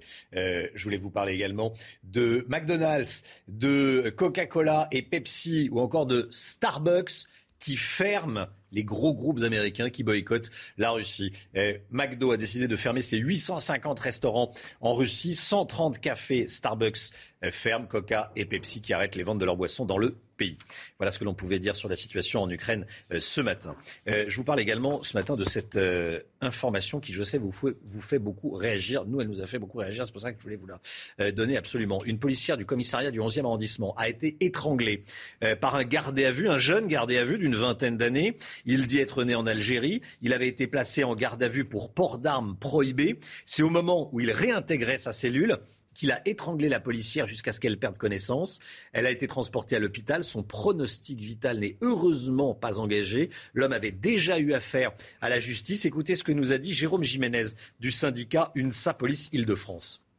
Il faut prendre avec le plus grand sérieux et le plus grand professionnalisme tout individu qui est placé en garde à vue. Euh, je crois qu'il faut une, vigilance H24. Je ne dirais pas que notre collègue a, a eu un manque de vigilance parce que j'ai pas les éléments et que voilà, le passage à l'acte, comme je vous l'ai dit, c'est toujours difficile à identifier. Euh, mais par contre, il faut vraiment prendre en compte qu'aujourd'hui, un policier est une cible partout, sur la voie publique, mais au sein même de son commissariat. Le policier est une cible partout. Euh, sur la voie publique, nous a dit ce, policier du syndicat UNSA, mais également dans, un commissariat. Ça veut dire que ce jeune gardé à vue n'a pas eu peur d'étrangler une policière alors qu'il avait été arrêté pour port d'armes prohibées. Euh, et il agresse une policière alors qu'il est en garde à vue dans un commissariat. Ça veut dire qu'il n'a vraiment pas peur de la police. C'est le moins qu'on puisse dire. La campagne euh, présidentielle, la haute autorité pour la transparence de la vie publique, a publié hier le patrimoine des 12 candidats à la présidentielle. Euh, Valérie Pécresse a le patrimoine le plus important. Philippe Poutou a le patrimoine le moins important. Yohann Uzey, à quoi ça sert de publier ces, patrimoines euh, À part à satisfaire, j'allais dire, notre curiosité, pour ceux qui sont curieux. Non, j'allais dire, j'allais ajouter, j'en fais partie. Mais euh, dites-nous. Ça, sert à mettre un peu plus de transparence dans la vie publique. D'abord, c'est une obligation. Tous les candidats ont l'obligation de déclarer leurs biens supérieurs à 10 000 euros, déclarer leur compte bancaire, déclarer leur activité professionnelle récente dans les cinq dernières euh, années. Donc, ils transmettent tout cela à la haute autorité pour la transparence de la vie publique. Alors, on voit effectivement Valérie Pécresse qui a le revenu le plus euh, important. On voit que c'est Philippe Poutou qui a euh, les biens les moins importants. Globalement, on voit quand même que ce sont les candidats de droite qui sont les plus riches, de l'extrême gauche qui sont le moins riches. On constate aussi quand on regarde dans le détail, ça n'apparaît pas sur le tableau, mais par exemple, eh bien que euh, les patrimoines d'Emmanuel Macron, l'épargne du président de la République a augmenté durant euh, son euh, quinquennat. Alors il est vrai que jusqu'en 2012, cette déclaration de patrimoine, elle était transmise au Conseil constitutionnel, mais tout cela restait scellé dans des enveloppes et à l'issue de l'élection, on ouvrait uniquement l'enveloppe du vainqueur de cette élection et on la rendait publique. Donc le, patrimoine de François Hollande en 2012 a été rendu public, celui de ses adversaires non. C'est François Hollande qui, au cours de son quinquennat, a souhaité changer tout cela pour plus de transparence. Ça permet par exemple de vérifier, au cours du quinquennat du président de la République, qu'il n'y a pas mm. eu d'enrichissement personnel lié au mandat. C'est le cas d'Emmanuel Macron. Pas d'enrichissement personnel. La haute autorité de la, de la vie publique a constaté tout cela et a jugé qu'il n'y avait pas d'anomalie. Merci beaucoup, Johan Uzey. Allez, l'écho tout de suite avec Lomic Guillot. On va parler des, conséquences en France euh, des problèmes d'approvisionnement en gaz et en pétrole. Lomic Guyot, journaliste économie, bonjour. Bonjour. bonjour. Euh, vous êtes rédacteur en chef euh, à Capital et Management. Euh, les États-Unis ont décidé d'arrêter d'acheter du pétrole aux Russes, contrairement aux Européens, qui eux continuent d'en importer. Quelles conséquences cet embargo américain peut-il avoir sur les prix de l'essence en Europe et plus particulièrement en France, Lomic eh bien, face à cette annonce, euh, la réponse russe n'a pas tardé. Hier, le vice-premier ministre chargé de l'industrie a prévenu que le prix du baril pourrait atteindre 300 dollars, alors qu'au début de la semaine, on tremblait déjà lorsqu'il frôlait les 140. Là, c'est plus du double. Évidemment, on imagine tout de suite hein, les conséquences d'une telle augmentation chez nous. Selon le président des distributeurs de carburant, un dollar d'augmentation se traduit par 0,7 à 1 centime d'euro de plus par litre à la pompe. Faisons-nous un peu peur? Si avec un baril à 120 dollars, le prix à la pompe est de 2 euros à 300, eh bien, ça vous met le litre litre de sans-plomb à 3,26 euros si vous prenez l'estimation optimiste et à 3,80 euros dans le pire scénario. La grande question évidemment c'est peut-on éviter d'en arriver là? Il n'y a hélas pas beaucoup de solutions. Un principal consiste à trouver d'autres fournisseurs ou augmenter la production. Joe Biden pourrait ainsi bientôt aller en Arabie saoudite négocier en personne une augmentation de la production. Autre piste, le Canada qui s'est dit prêt à fournir plus, ou encore le Venezuela ou l'Iran soumis à des sanctions que les États-Unis seraient prêts à alléger pour mieux punir la Russie. C'est News, il est 7h22.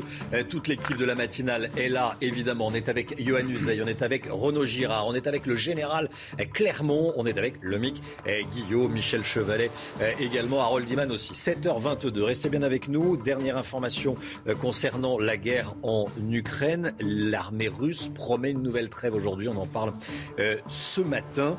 Restez bien avec nous. À tout de suite. Rendez-vous avec Pascal Pro dans l'heure des pros, du lundi au vendredi de 9h à 10h30. La météo tout de suite avec vous, Alexandra Blanc. Un mot du temps, ça va être une belle journée aujourd'hui. Oui, une belle journée après dissipation des brouillards. Ce matin, quelques brouillards sur la façade ouest du pays. Toujours quelques entrées maritimes autour du golfe du Lion. Dans l'après-midi, c'est l'amélioration du grand beau temps sur 80% du territoire. Quelques nuages à l'ouest, quelques pluies également pour la pointe bretonne. Côté température, c'est contrasté. Moins 4 ou moins 5 degrés du côté de l'Alsace, contre 7 degrés en moyenne sur la façade ouest, 6 degrés à La Rochelle ou encore 8 degrés à Perpignan. Et dans l'après-midi, les températures remonte. C'est très doux, presque printanier. 15 degrés en moyenne pour le bassin parisien, 18 degrés pour le Pays basque et 15 degrés pour le Lyonnais où le soleil sera au rendez-vous. C'est News, il est 7h31. Bienvenue à tous. Merci d'être avec nous en ce mercredi 9 mars. L'équipe de la matinale est là. On est avec Barbara Durand, Renaud Girard, le général Clermont et Harold Iman. À la une ce matin, cette dernière information, les Russes, l'armée russe promet, annonce une nouvelle trêve ce matin à partir de 8h heure française pour permettre aux Ukrainiens qui le souhaitent de quitter le pays. Point complet sur la situation dans un instant. Peut-on se passer en Europe et en France du gaz russe? Comme ont décidé de le faire les Américains, l'énergie comme une arme de pression. On va en parler avec vous, Renaud Girard. Dans l'actualité également, cette histoire qui vous fait beaucoup réagir, je le sais. Une policière du 11e arrondissement de Paris, agressée par un jeune gardé à vue d'une vingtaine d'années qui dit être né en Algérie. Il a étranglé la fonctionnaire. On va vous raconter ce qui s'est passé. Et puis quand le président de la République se déplace avec un avion Falcon, sur quel budget est-ce que c'est inscrit? Celui du candidat Macron ou celui du président Macron? Quelles sont les règles? C'est extrêmement précis, on verra ça avec Johan Uzey. Mais tout d'abord, on va aller à Irpin, euh, près de Kiev. L'évacuation des civils se poursuit, parfois sous les bombes russes. Des évacuations euh, extrêmement difficiles. Des centaines d'habitants traversent la rivière à pied sur euh, ces désormais tristement célèbres planches en bois de fortune. Ceux qui partent le cœur lourd, Adrien Spiteri. Cet officier de police ukrainien raccompagne sa femme et son fils en dehors de la ville. Des pleurs et de la colère avant un dernier au revoir entre cet enfant et son père, obligés de rester sur place pour se battre. Déchirés par la guerre, ces familles avancent en file indienne, dans le froid et la neige. Nous voulons la paix, nous ne voulons pas la guerre. Nous voulons libérer nos enfants. Les enfants meurent, mais les enfants sont là, dans la guerre. Sans attendre les couloirs humanitaires, 10 000 civils ont fui la ville d'Irpine en cinq jours. Animaux à la main, sur une planche de bois à moitié enfoncée dans l'eau. Sur place, la situation est devenue intenable. Cela fait trois jours sans eau, sans électricité, sans chauffage. Les stocks sont presque vides, les enfants l'ont supporté jusqu'à maintenant. On ne voulait pas partir, on espérait que ça se termine rapidement. Situé à 20 km de Kiev, Irpin représente un des derniers verrous avant la capitale ukrainienne. Plusieurs personnes ont déjà été tuées en fuyant la ville à 130 km d'Odessa, dans le sud. La ville de Mykolaïv euh, paie un lourd tribut euh, à cette offensive russe. Certains immeubles tiennent à peine debout. Les portes ont été arrachées, les fenêtres soufflées. La ville est le théâtre de violents combats et bombardements depuis plusieurs jours. À l'hôpital, les blessés sont nombreux. Les Russes sont des ordures. Je peux comprendre que l'on bombarde des aérodromes et des bâtiments de communication du gouvernement, mais qu'avons-nous à voir avec ça? Ici, presque tout le monde parle russe. Pourquoi nous bombarde-t-il? C'est effrayant. Mon mari est dans l'armée et je n'ai aucun contact avec lui. Nous avons très peur. Nous ne savions pas ce qu'était la guerre avant qu'elle n'entre dans notre vie. Je lançais un cocktail Molotov. J'ai commencé à courir et un éclat m'a frappé à la tête. Потом, когда собирали стреляли по мне уже. Voilà, Mykolaïv, dernier verrou avant Odessa. Ils ne sont pas directement concernés par cette guerre et pourtant des soldats étrangers ont décidé de rejoindre les zones de combat en Ukraine. On va écouter votre expertise, mon général, dans, un instant. Mais on va regarder tout d'abord euh, ce, ce, reportage, ce récit de Yael Benamou, euh, qui va nous parler de ces 20 000 combattants, soldats étrangers qui euh, sont allés en Ukraine pour répondre à l'appel lancé par le président Zelensky qui voulait créer une légion, une sorte de légion internationale. Yael Benamou pour le récit. Cet homme qui sourit à la caméra et à qui on installe un gilet pare-balles est venu du Mexique jusque dans les tranchées ukrainiennes. Cet autre combattant, arme en main, vient du Royaume-Uni. Statique, c'est son nom de guerre. Ces images ont été tournées par les forces armées ukrainiennes. Ces étrangers ont rejoint les troupes positionnées stratégiquement non loin de Kiev, déterminés à défendre leurs convictions. Je me bats pour la démocratie, parce que la démocratie est précieuse. Un homme ne peut pas décider pour un pays. Ils ne portent pas le même uniforme, mais tous ces combattants ont le même brassard jaune en signe de ralliement à l'Ukraine. Pour accueillir ces volontaires étrangers, Kiev a formé une légion internationale. Près de 20 000 combattants se seraient portés volontaires selon le ministre ukrainien des Affaires étrangères. Et la plupart seraient européens. Statique, le combattant britannique ne devrait pas être sur le sol ukrainien, car comme beaucoup de pays, son gouvernement a exhorté ses concitoyens à ne pas se rendre au combat. Le Danemark a quant à lui donné son feu vert à ses ressortissants. Général Clermont, général de corps aérien, des hommes qui arrivent de nombreux pays d'Europe pour aller combattre avec les, Ukrainiens. Ils créent des sortes de, milices internationales. Quel est votre point de vue de, militaire sur ce qui se passe? D'abord, c'est une constante de, toutes les guerres, les guerres anciennes, mais euh, en particulier les guerres modernes. On a vu ça pendant la guerre d'Espagne, on a vu ça en Bosnie, on voit ça en Syrie. Donc la question est, celle d'être capable d'intégrer dans des, forces euh, armées des structures de miliciens euh, avec des origines très disparates J'aimerais, ah, peut-être avant de, continuer, j'aimerais rappeler que le, nom, officiel donné par euh, les Ukrainiens, c'est la Légion internationale de volontaires. Ça n'a rien à voir avec la Légion étrangère, qui est une unité régulière de l'armée française, composée de soldats étrangers. Donc, euh, euh, attention au sens des mots. La, difficulté, c'est qu'effectivement, cette légion va, regrouper un grand nombre de personnes, parce qu'il y a une très forte vague d'émotions euh, vis-à-vis de l'Ukraine, qu'il y a une très grande diaspora ukrainienne, et que donc le chiffre de 20 000 me paraît euh, assez facile à atteindre.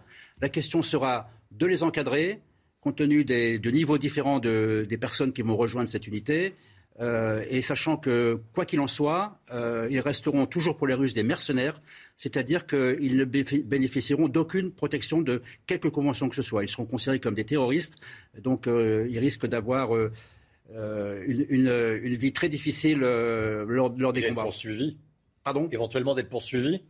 Alors d'être poursuivis, non, je ne pense pas qu'il y ait de poursuite possible. C'est simplement le, hmm. traitement. Ils seront, ils bénéficieront d'aucune complaisance vis-à-vis des, forces russes. Ce seront des terroristes. Merci mon général. Parmi ceux qui ont fui les zones de combat, il y a les orphelins. Euh, ces enfants sans famille, bien sûr, avec leurs éducateurs. Euh, la situation est encore plus difficile euh, pour eux que pour les autres enfants. Ils ont parcouru des milliers de kilomètres, vous allez voir, pour se mettre à l'abri. Le récit est signé Valérie Labonne. Regardez. C'est un long périple qu'ont effectué ces orphelins depuis le début de l'offensive russe. Le 24 février, quand les bombardements commencent, ils fuient la région de Donetsk et font 800 km pour rejoindre la banlieue de Kiev. Ils sont accueillis à l'orphelinat Artek, mais leur répit est de courte durée. Après notre arrivée à Artek, nous avons entendu deux grosses explosions. Le soir, on nous a dit qu'à 8h30, nous devions être évacués vers la Transcarpathie. Et à 8h30 du matin, on est parti. Dorénavant, dans les Carpates, ces 93 enfants et leurs 18 éducateurs ont fait plus de 1600 km pour se mettre à l'abri à l'ouest de l'Ukraine. La solidarité s'organise pour aider ces enfants à retrouver un semblant de vie normale. Nous avons reçu un accueil très chaleureux. Il me semble qu'en temps de paix, nous n'avons jamais été reçus comme cela nulle part. Il y a beaucoup d'aide humanitaire, de la nourriture, des chaussures, des vêtements, de la papeterie et des jouets pour les enfants. À quelques kilomètres des frontières avec la Hongrie et la Roumanie, ils peuvent rire et jouer à nouveau. Ils peuvent même s'aventurer dehors sans la peur des bombardements. Mais pour combien de temps encore? Plus de 30 ans après euh, son arrivée sur le sol russe, McDo décide de fermer ses 850 restaurants euh, dans le pays. Même cas de figure pour les 130 cafés Starbucks. Plusieurs multinationales américaines euh, faisaient l'objet de boycotts car elles tardaient à couper les ponts avec la, Russie. Regardez, Coca et Pepsi arrêtent les ventes de leurs boissons dans le pays. Les, les, les McDo et les, et les hamburgers qu'on ne peut plus acheter à, Moscou. Euh, l'économie comme une arme de guerre, l'économie de, l'énergie, évidemment, comme une arme de guerre. Renaud Girard, grand reporter, spécialiste de, géopolitique. Euh, les États-Unis arrêtent d'importer du gaz russe, euh, mais en Europe a été construit ce gros gazoduc qui est Nord Stream 2, qui relie directement la Russie à l'Allemagne. Il n'est pas encore en service. non, il passe par la Baltique. Oui. Et les Allemands ne l'ont pas encore ouvert. les Américains disent qu'il est mort. Est-ce que euh, le gaz russe s'en est, fini les, les Américains ont toujours voulu euh, et ont essayé de persuader les Allemands de ne pas faire ce, euh, ce gazoduc par la Baltique. Mmh. Les Allemands ont refusé d'obtempérer. C'est la première fois d'ailleurs depuis la Deuxième Guerre mondiale que le gouvernement allemand refuse d'obtempérer face aux Américains. Mais évidemment, avec la situation, les Américains sont contents d'avoir gagné cette bataille du gaz parce qu'ils vont pouvoir exporter euh, leur propre gaz de schiste. Alors peut-être que les euh, écologistes devront avaler de grosses couleuvres, mais ce sont euh, c'est du gaz de schiste américain qui va remplacer le gaz russe. Les Américains ne sont pas très concernés par cela, parce qu'ils n'importaient jusqu'à présent que 8% euh, de gaz russe, alors que pour les, euh, pour, les, pour les Allemands, on a une dépendance à plus de 40%. Euh, alors en fait, on, on en revient à la situation géopolitique, si vous voulez, s'il fallait la résumer. Ce sont les Américains qui se sont le plus impliqués dans cette guerre fratricide, entre, cette querelle de famille entre Ukrainiens et Russes depuis 1991, depuis 30 euh, ans. Ce sont les Américains qui se sont le plus impliqués dans cette querelle de famille, euh, en soutenant, euh, y compris le fils de Joe Biden, l'Ukraine à mort. Mais ce sont les Européens qui vont en payer le prix. les Américains s'en tireront, comme souvent, la chemise sèche. Merci beaucoup Renaud Girard. Il est 7h42, les toutes dernières informations concernant la guerre en Ukraine avec vous, Barbara Durand. Et la Russie qui annonce une nouvelle trêve humanitaire ce matin, un nouveau régime de cessez-le-feu à partir de 8 heures heure française.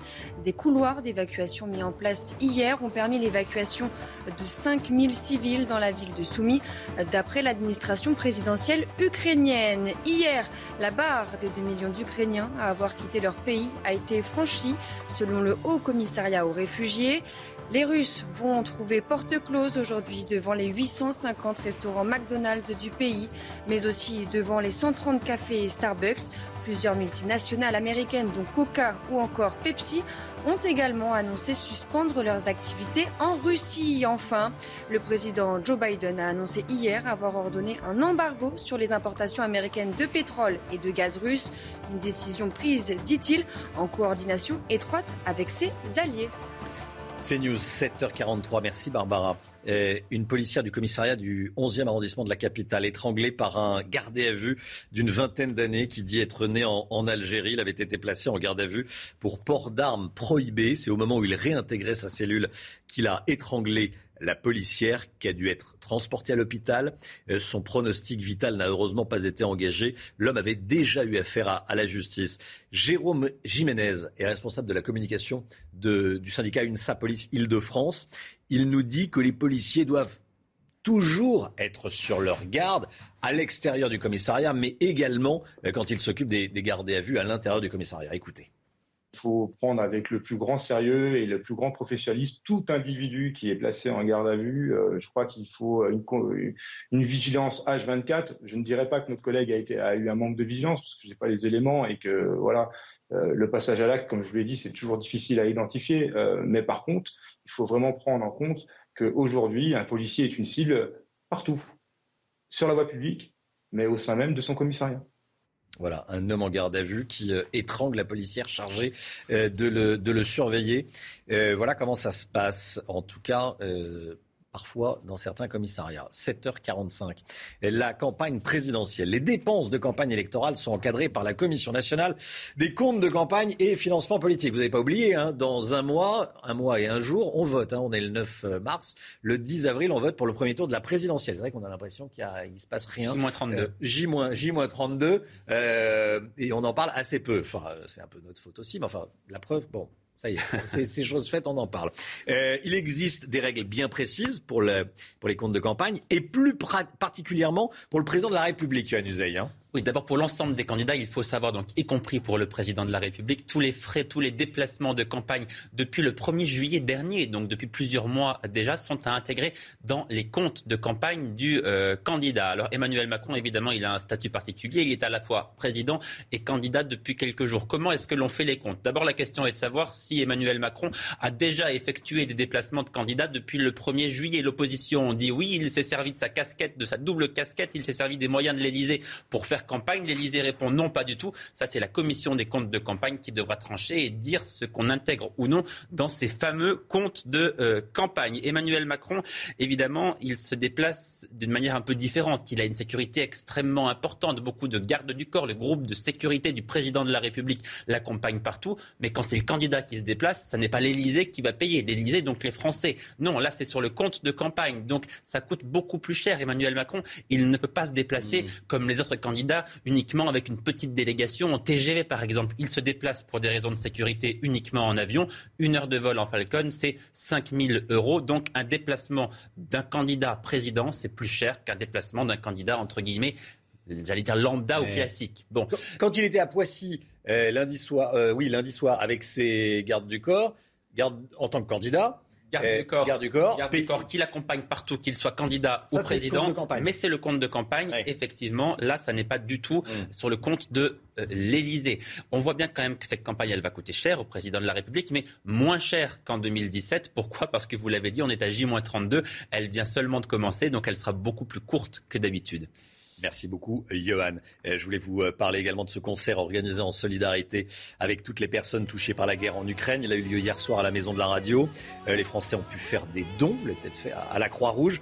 Et puis je voulais vous montrer également ces images de Florent Pagny qui a tenu à être là. Florent Pagny qui nous a tous émus en annonçant qu'il se battait contre un, cancer. Bah, deux mois et demi après l'annonce de son cancer au, au, poumon, il est suivi, il est traité bien sûr. il tenait à à chanter. On l'écoute quelques instants. Alors il faut chanter.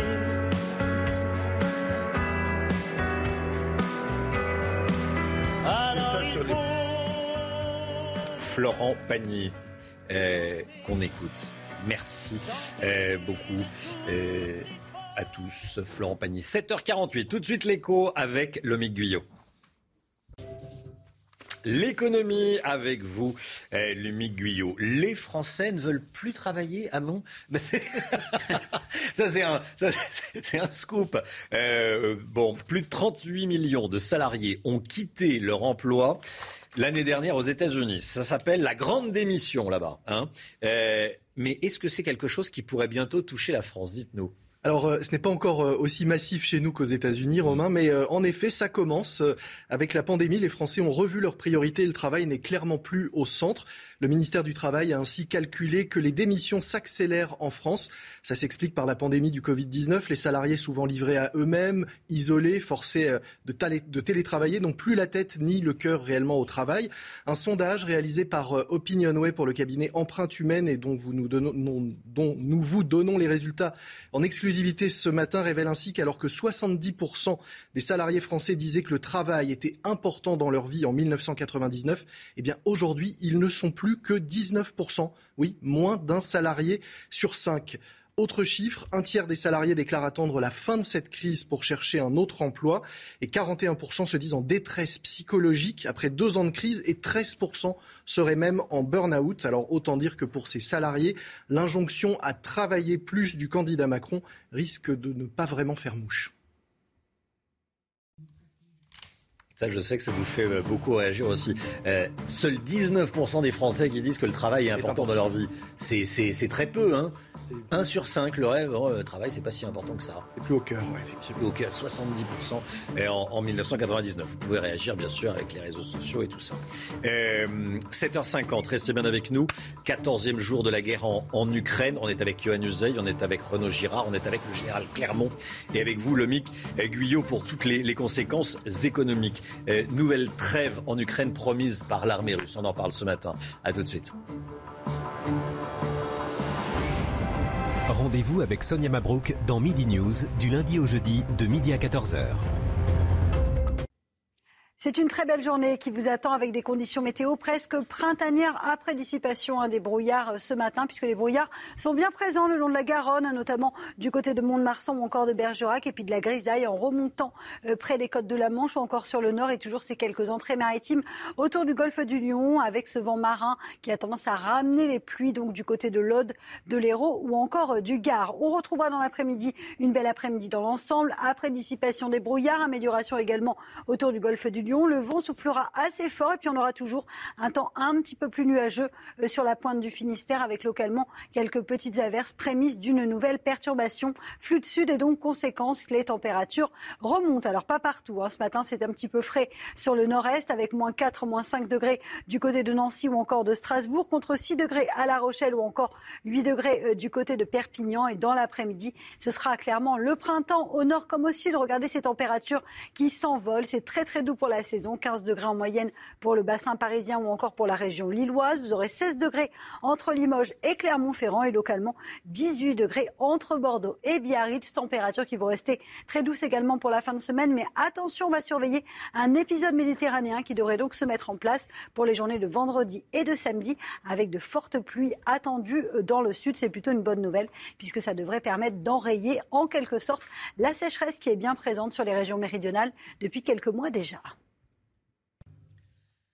C'est News, il est 7h59. Bienvenue à tous. Merci d'être avec nous. On est le mercredi 9 mars. L'équipe de la matinale est là. On est avec Barbara Durand. On est avec Renaud Girard, grand reporter, spécialiste des questions internationales au Figaro. On est avec le général Clermont, général de corps aérien. Euh, on va parler des, avions dans un instant. Vous allez nous dire que la bataille de, aérien euh, est, capital. Euh, et puis, on est avec Michel Chevalet. 14e jour de guerre euh, en Ukraine. L'armée russe annonce une nouvelle trêve humanitaire ce matin pour permettre l'évacuation de civils. Ces dernières heures, la mise en œuvre de couloirs humanitaires a permis aux Ukrainiens de quitter la ville de Soumy en proie au bombardement. Les dernières informations de la nuit, tout de suite avec Vincent Fandège. En pleine nuit, valise à la main, les habitants de Soumy évacuent la ville. Ils fuient les bombardements qui ont fait quelques heures plus tôt plusieurs dizaines de morts. Selon le président ukrainien, certains couloirs humanitaires ont fini par fonctionner alors qu'une nouvelle trêve est annoncée ce matin. Aujourd'hui, nous avons réussi à organiser un couloir humanitaire de Soumy à Poltava. Des centaines de personnes sont sauvées, l'aide humanitaire est acheminée, mais ce n'est qu'un pourcentage de ce que nous devons faire et de ce qu'attend notre peuple, les Ukrainiens qui sont bloqués. Kharkiv est elle aussi la cible de bombardements intenses. De cet immeuble résidentiel, il ne reste plus rien. Ce bâtiment officiel a lui aussi été touché et dans son sillage, le musée des arts de la ville. À Nikolaïev, porte d'entrée pour Odessa, l'hôpital se remplit de soldats et d'habitants blessés. Certains immeubles ont là aussi été la cible de bombardements. Je peux comprendre que l'on bombarde des aérodromes et des bâtiments de communication du gouvernement, mais qu'avons-nous à voir avec ça? Ici, presque tout le monde parle russe. Pourquoi nous bombarde-t-il? Alors que la population tente de fuir, les combats font rage à l'entrée de la ville. Cet hélicoptère russe aurait été abattu par les Ukrainiens. La bataille dans les airs. Les pilotes ukrainiens ne savent piloter que des avions russes et la Pologne a proposé de fournir des MiG-29, des avions russes, avions de chasse aux Américains les Américains qui se seraient ensuite chargés de les fournir aux Ukrainiens. Mais pour des raisons évidentes, Washington a décliné l'offre car ça revenait à entrer en guerre contre la Russie. Général Clermont, quand on sait piloter un MiG-29, on ne sait pas forcément piloter un, Rafale ou, un F-16. Ça, c'est une première chose. Et la deuxième chose, c'est que la bataille aérienne va être capitale. Hein. Alors sur, la première affaire des MiG-29, hmm. euh, c'est une demande ukrainienne au départ. Je, je, reviendrai tout à l'heure sur la guerre aérienne. Donc les Ukrainiens souhaitent renforcer leur aviation. Pour ça, ils se tournent vers des pays qui disposent d'avions qui sont les mêmes que les autres, donc de la famille MiG et Sukhoi. Il n'y en a pas beaucoup dans l'OTAN, il y a trois pays, essentiellement les Polonais. Donc tout le monde a mis de la pression sur les Polonais en disant ben, vous n'avez qu'à donner vos avions euh, aux, Ukrainiens et puis on va remplacer vos avions par des F-16 américains. Bon, il se trouve que les Polonais n'ont pas envie de s'exposer euh, vis-à-vis de, des Russes, puisqu'ils sont quand même en première ligne. Et donc, ils ont finalement adopté une stratégie que j'appellerais la stratégie de la patate chaude, puisqu'ils ont dit aux Américains, ben, puisque c'est si bien que ça, on va vous donner les MiG, et puis c'est vous qui allez les donner euh, aux Ukrainiens. Et là, évidemment, il s'est produit ce qui s'est produit. C'est pas possible un, petit point important quand même, c'est que c'est la première fragilité qui est introduite dans la relation à l'intérieur de l'OTAN. Donc c'est pas bon. À mon avis, je serais à la place des Américains, je retirerais cette affaire de MiG tout de suite, qui n'aboutira à rien. Hmm. Euh, la bataille de l'aérien, donc euh, capitale. Hein. Ben, en fait, il y a deux guerres. Hein. Il y a la guerre aérienne et la guerre terrestre. La guerre terrestre, on la voit tous les jours. On sait ce que c'est. La guerre aérienne, on ne la voit pas. Pourtant, elle est importante. La guerre aérienne, c'est deux choses. C'est des avions contre des avions et des avions contre des systèmes de défense solaire. Avion contre avion, c'est très déséquilibré. Une trentaine de chasseurs pour les Ukrainiens, 500 euh, à 600 pour les Russes. Euh, par contre, euh, les Russes n'ont pas réussi à détruire l'ensemble des installations aériennes et de défense solaire des Ukrainiens, ce qui fait que si vous prenez la carte de l'Ukraine aujourd'hui et que la vous, êtes un aviateur, vous allez courir votre carte de petits ronds comme ça. Hein la carte est comme ça, vous allez mettre des ronds partout sur la carte. Et en fait, ces ronds, ça représente euh, ce qu'on appelle des SAM rings, Surface euh, Air Missile Ring, anneaux, qui est en fait le domaine dans lequel, si vous pénétrez, le système de défense solaire qui active ce, cône euh, va vous abattre. Et, la particularité, c'est que les systèmes SA-10, qui sont les plus performants, en bas, c'est 200 km au sol hein, de circonférence, 300 haut, et là, vous avez 10 à 15 km de hauteur.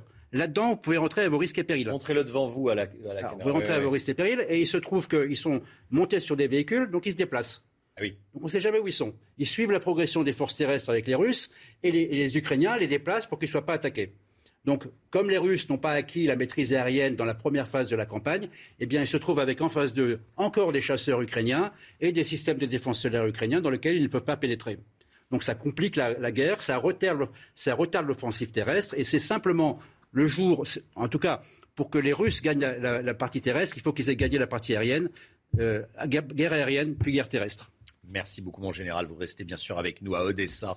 La tension monte. Les civils craignent une invasion imminente des, Russes. La troisième ville du pays est un lieu stratégique. Elle abrite euh, un port, port d'Odessa. On prend tout de suite la direction d'Ismaïl, à la frontière avec la, Roumanie. Stéphanie Rouquier, avec nous. Stéphanie, bonjour, envoyée spéciale de CNews sur place. Comment les habitants se préparent-ils et est-ce qu'ils s'attendent à voir débarquer les, troupes russes?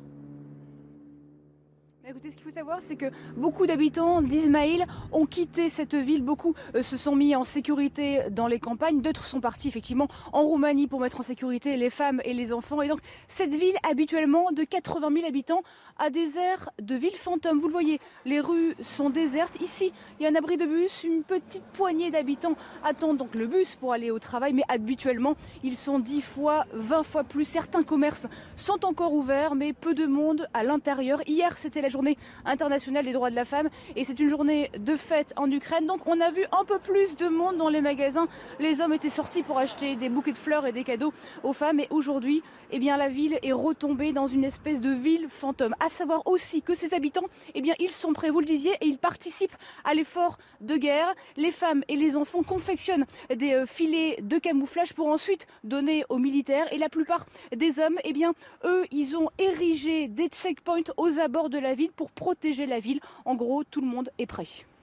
Stéphanie Rouquier, euh, en direct de cette ville d'Ismaël, donc à, l'ouest d'Odessa, à l'extrême sud-ouest de, l'Ukraine. Merci beaucoup, euh, merci beaucoup Stéphanie, avec les images d'Antoine Estève. Cette information de ces dernières heures, les États-Unis disent redouter que les Russes prennent le contrôle d'une structure de recherche en Ukraine et s'emparent de matériaux euh, sensibles. on voit ça avec vous, Renaud Girard. De quoi est-ce qu'on parle exactement? Je ne sais pas, mais évidemment, au sein de l'Union soviétique, il y avait des installations de recherche nucléaire un peu partout sur le territoire. Euh, mais je ne pense pas euh, que les Russes puissent prendre des choses qu'ils n'avaient pas avant, si vous voulez. Et donc là, je pense que ça fait partie de la guerre euh, de propagande. La, la, nouvelle intéressante qu'on a eue, c'est Zelensky qui a donné une interview à ABC News où il a dit qu'il était prêt à faire des compromis sur le Donbass, donc les provinces sécessionnistes de l'Est de l'Ukraine, et aussi des compromis sur l'adhésion de l'Ukraine à l'OTAN. Je pense qu'il faut prendre euh, ces offres de Zelensky très au sérieux et il ne faut pas, euh, nous, Européens, euh, l'engager à faire la guerre, une guerre maximum parce que c'est très joli de défendre la démocratie et la liberté à travers le monde, mais on ne va pas le faire jusqu'au dernier soldat et jusqu'à la dernière famille ukrainienne. On ne va pas avoir euh, l'Ukraine rasée, nous rester confortablement en Europe, simplement pour un combat très noble, évidemment, euh, pour euh, la démocratie et la liberté. Donc je pense qu'il faut écouter, il faut encourager effectivement Zelensky sur la voie du compromis, tout en continuant. Mmh. Euh, en parlant, euh, à parler à, Poutine, ce que fait euh, Emmanuel Macron, pour calmer sa fureur, parce qu'il faut appeler les choses par leur nom. 8h08, merci beaucoup Renaud Girard. McDo, McDo ferme ses 850 restaurants en, Russie. idem pour les 130 cafés Starbucks.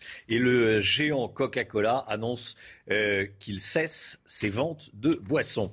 Alors que les sanctions prises par les Occidentaux contre la Russie tombent en cascade, cette décision symbolique des États-Unis, Joe Biden décrète un embargo sur les importations américaines de pétrole et de gaz russe.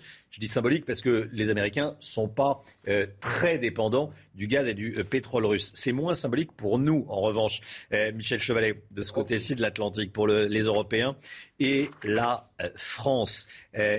Quel pays pourrait nous fournir du gaz si on arrêtait d'en acheter aux Russes, Michel Disons qu'on ralentisse, quoi. On va pas, va hmm. tout arrêter. Hein. Il, y a 100, il y a 140 milliards de mètres cubes chaque année à trouver. C'est pas rien. Alors, il y a d'autres fournisseurs, mais on les oublie. Il y en a une vingtaine. Alors je vous cite bah, les, grands, c'est le Moyen-Orient, le Qatar, qui est le premier au monde. Il y a l'Indonésie, il y a l'Australie, il y a le Venezuela, il y a l'Algérie, il y a le Nigeria, etc. Il y en a 20 fournisseurs. Seulement voilà, ils sont loin des lieux de consommation de l'Europe. Donc pas de mettre des pipelines, évidemment. Hmm. Il y a des océans. Eh ben, ah, tiens, océan, ben, on va le transporter par bateau du gaz dans des bateaux. Bah oui, le gaz, c'est des volumes. Eh bien, il y a une technique qui existe, qui représente près de la moitié du, du, marché mondial. On l'oublie. C'est le GNL, le gaz naturel liquéfié. On va refroidir le gaz, on ne comprime pas. On le refroidit à moins 163 degrés, il devient liquide. Je réduis le volume de 600.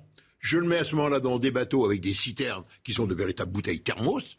Hein, donc, et, voilà le système. Et ça fonctionne très bien. Il y a des terminals méthaniers. La France en a trois. Elle les utilise pas assez. L'Espagne en a neuf. D'où l'idée, d'où l'idée de relier ces terminaux méthaniers, alimentés par exemple par le gaz algérien, sur le réseau français. Michel Chevalet. Merci beaucoup Michel. 8h10, restez bien avec nous.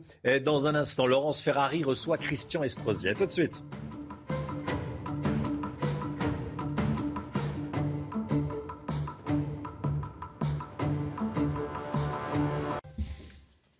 C'est News, il est 8h16. Bienvenue à tous. Laurence Ferrari, vous recevez ce matin le maire de Nice, Christian Estrosi. Et soutien d'Emmanuel Macron. Bonjour, monsieur le maire. Bonjour. Bienvenue dans la matinale de CNews. Pouvons-nous nous passer du gaz et du pétrole russe? Hier, Joe Biden, le président américain, a ordonné un embargo sur les importations euh, de ces euh, hydrocarbures pour, dit-il, ne pas contribuer à subventionner la guerre de Poutine en Ukraine. Est-ce que nous, Européens, sommes capables de faire la même chose? Naturellement, la la décision de Joe Biden euh, de, déclarer cet embargo euh, ne sera pas sans conséquence sur l'économie russe et la mise en difficulté de Vladimir Poutine dans ce conflit qu'il a engagé. Sur l'économie américaine aussi Il y aura un impact aussi sur l'économie américaine, même minime. De toute façon, le monde a basculé et toutes les économies mondiales vont subir des conséquences de ce conflit dont on ne mesure pas encore toutes les répercussions. Maintenant, est-ce que nous pouvons nous aligner sur la même position? Euh, naturellement, les lois américaines euh, leur permettent cette extraterritorialité euh, avec une décision unilatérale de l'État américain.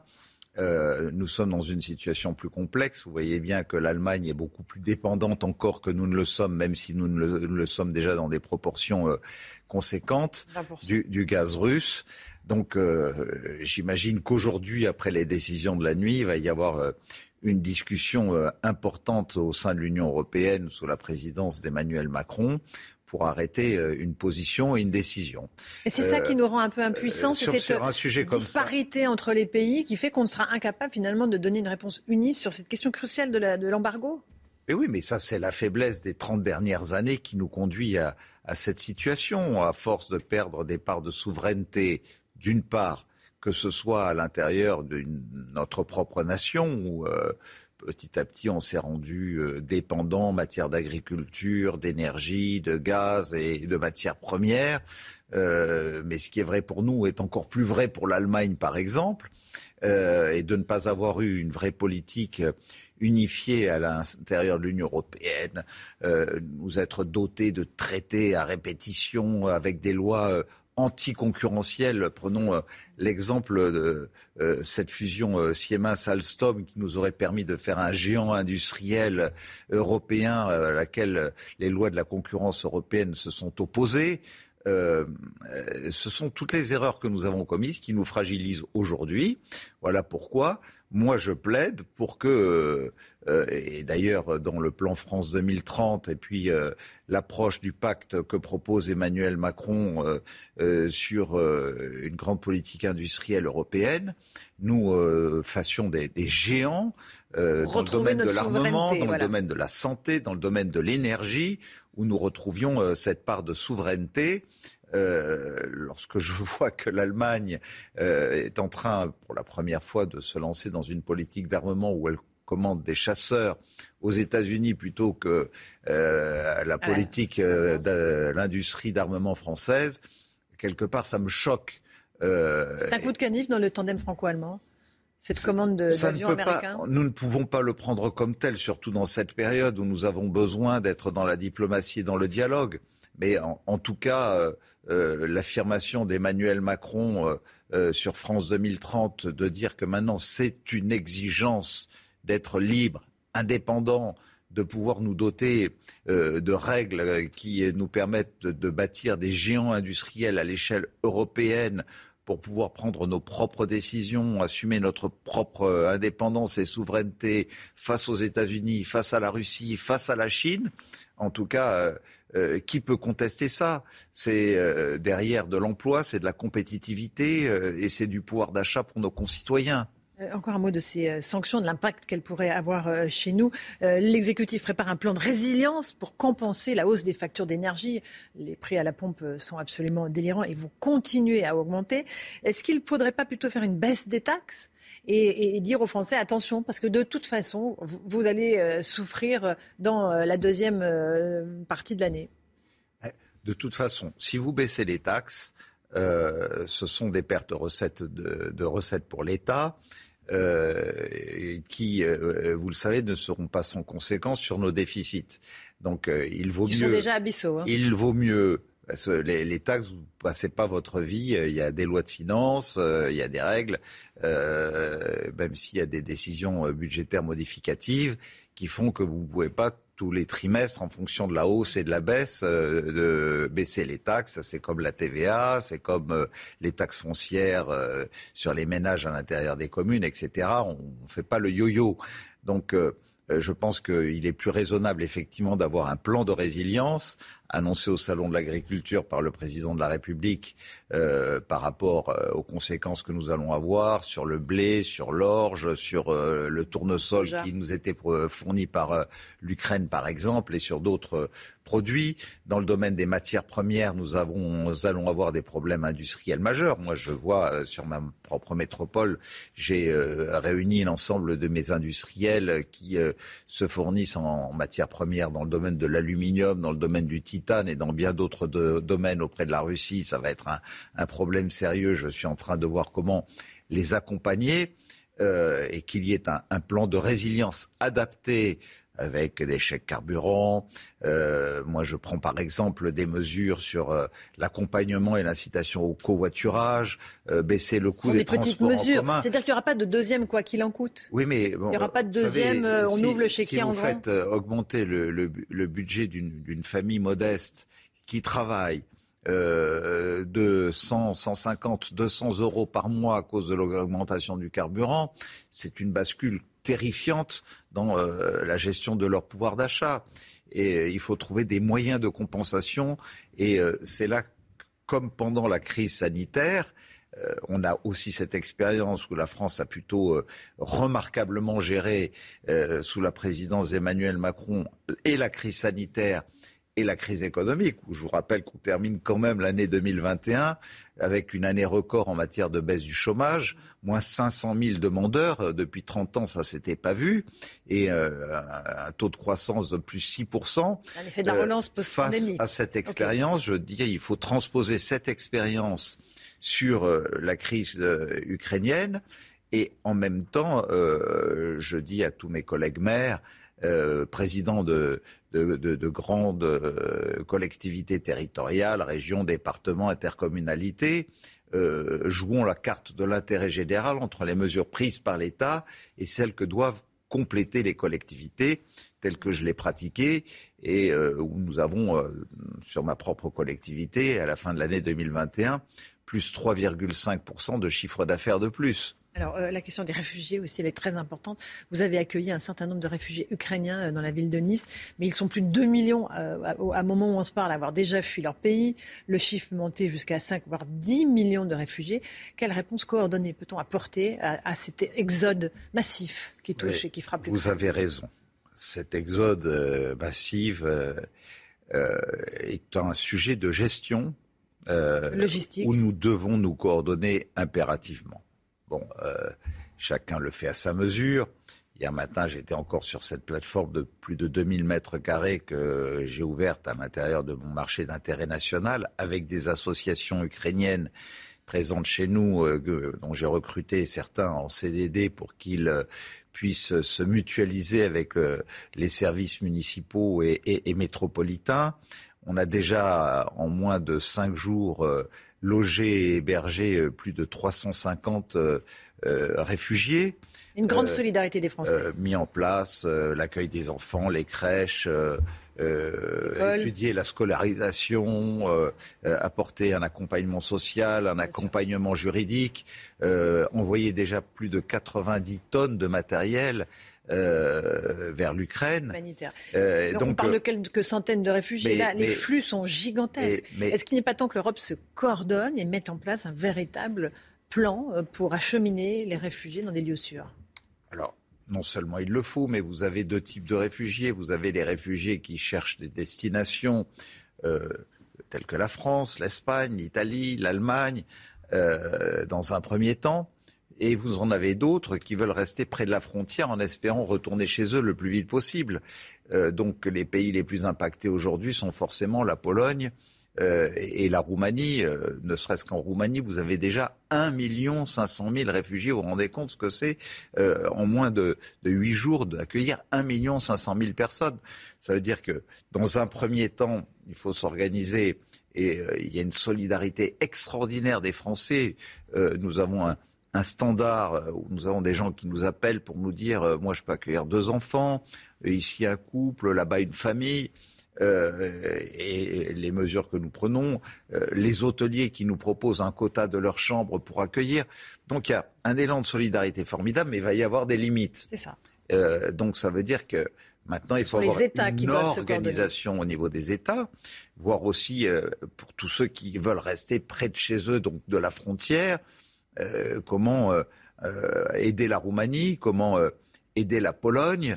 C'est-à-dire créer des camps de réfugiés Alors, c'est à la fois créer des camps de réfugiés, mais c'est aussi aider, puisque au fond, la Pologne et, la Roumanie, comme la France, ont des grandes surfaces commerciales.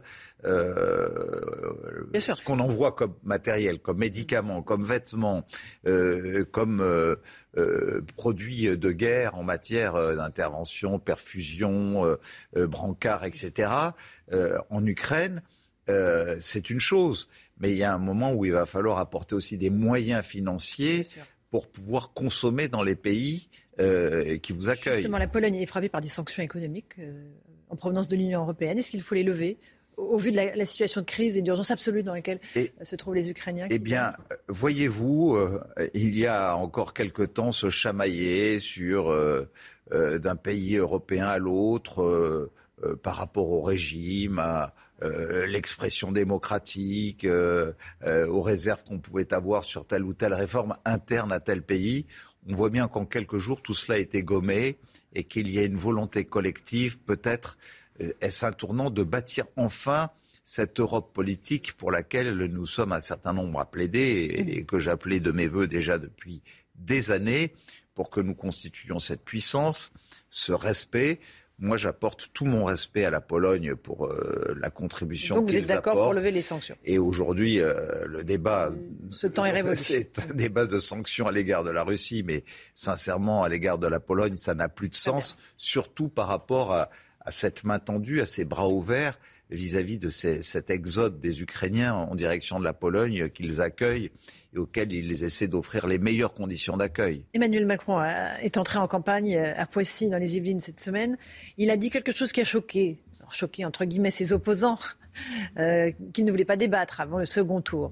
Ça ne vous choque pas, vous? Visiblement, un président en activité n'a pas à se confronter à ses opposants, n'a pas à expliquer la vision euh, euh, de la France qu'il propose à ses concitoyens et compatriotes? Tout d'abord, je n'ai jamais vu un président sortant euh, débattre lors d'un premier tour. Pourquoi serait-il l'exception? Nicolas Sarkozy avait débattu contre Laurent Fabius, mais qui n'était pas candidat. Non, mais, pardon, c'était pas un débat. Il avait discuté avec lui, c'était un sans débat. Sans aucune lisibilité sur des plateaux. À 12, oui, bien sûr. Bon, voilà. Donc, naturellement, ça ne me choquerait pas que le président euh, est un interlocuteur en face de lui, euh, où on est plusieurs à plusieurs reprises. Mais en tout cas, ces débats où on aligne à 10 personnes face à face avec euh, une minute et demie, deux minutes de temps de parole sur chaque sujet, surtout dans cette période de crise où on, pourrait le pousser à rentrer dans un débat où il est malgré tout possesseur d'un certain nombre d'informations en matière de défense, en matière de renseignement, où il ne peut pas se permettre de dire n'importe quoi, serait euh, un risque même pour notre pays. Euh, ensuite, Et après, débattre sur le fond ensuite, son bah, programme, de ses projets, qu'est-ce qu'il a fait? Il a débattu avec les Français. Une élection présidentielle, c'est d'abord faite pour débattre avec les Français. Il a été vraiment mis en danger. Euh, et donc, euh, euh, voilà. Et, et, et, en même temps, regardez, vous-même qui êtes journaliste et qui présenter, animer des débats euh, manière euh, qualitative d'ailleurs, et, et, je, je, salue le travail qui est fait sur, sur ce plateau. Euh, mais vous consacrez, c'est normal, 80% de, de, votre temps à traiter la guerre en Ukraine. Euh, et, et, euh, quand on voit sur un journal de 20 heures ou un journal du matin ou sur euh, une chaîne toute info comme la vôtre qu'après avoir traité 80 à 90% de l'actualité sur la guerre en Ukraine, euh, vous montrez des gens qui rentrent avec une effusion de serments de main, euh, tambour battant, la musique, meetings, la, la, volonté d'exacerber les militants qui sont là. Je trouve qu'il y a un décalage là où je pense que nous sommes euh, euh, dans l'exigence d'une campagne faite de sobriété, d'humilité, Il n'y aura pas de meeting Macron, de mesures, de nuances. Je ne dis pas cela. Ah.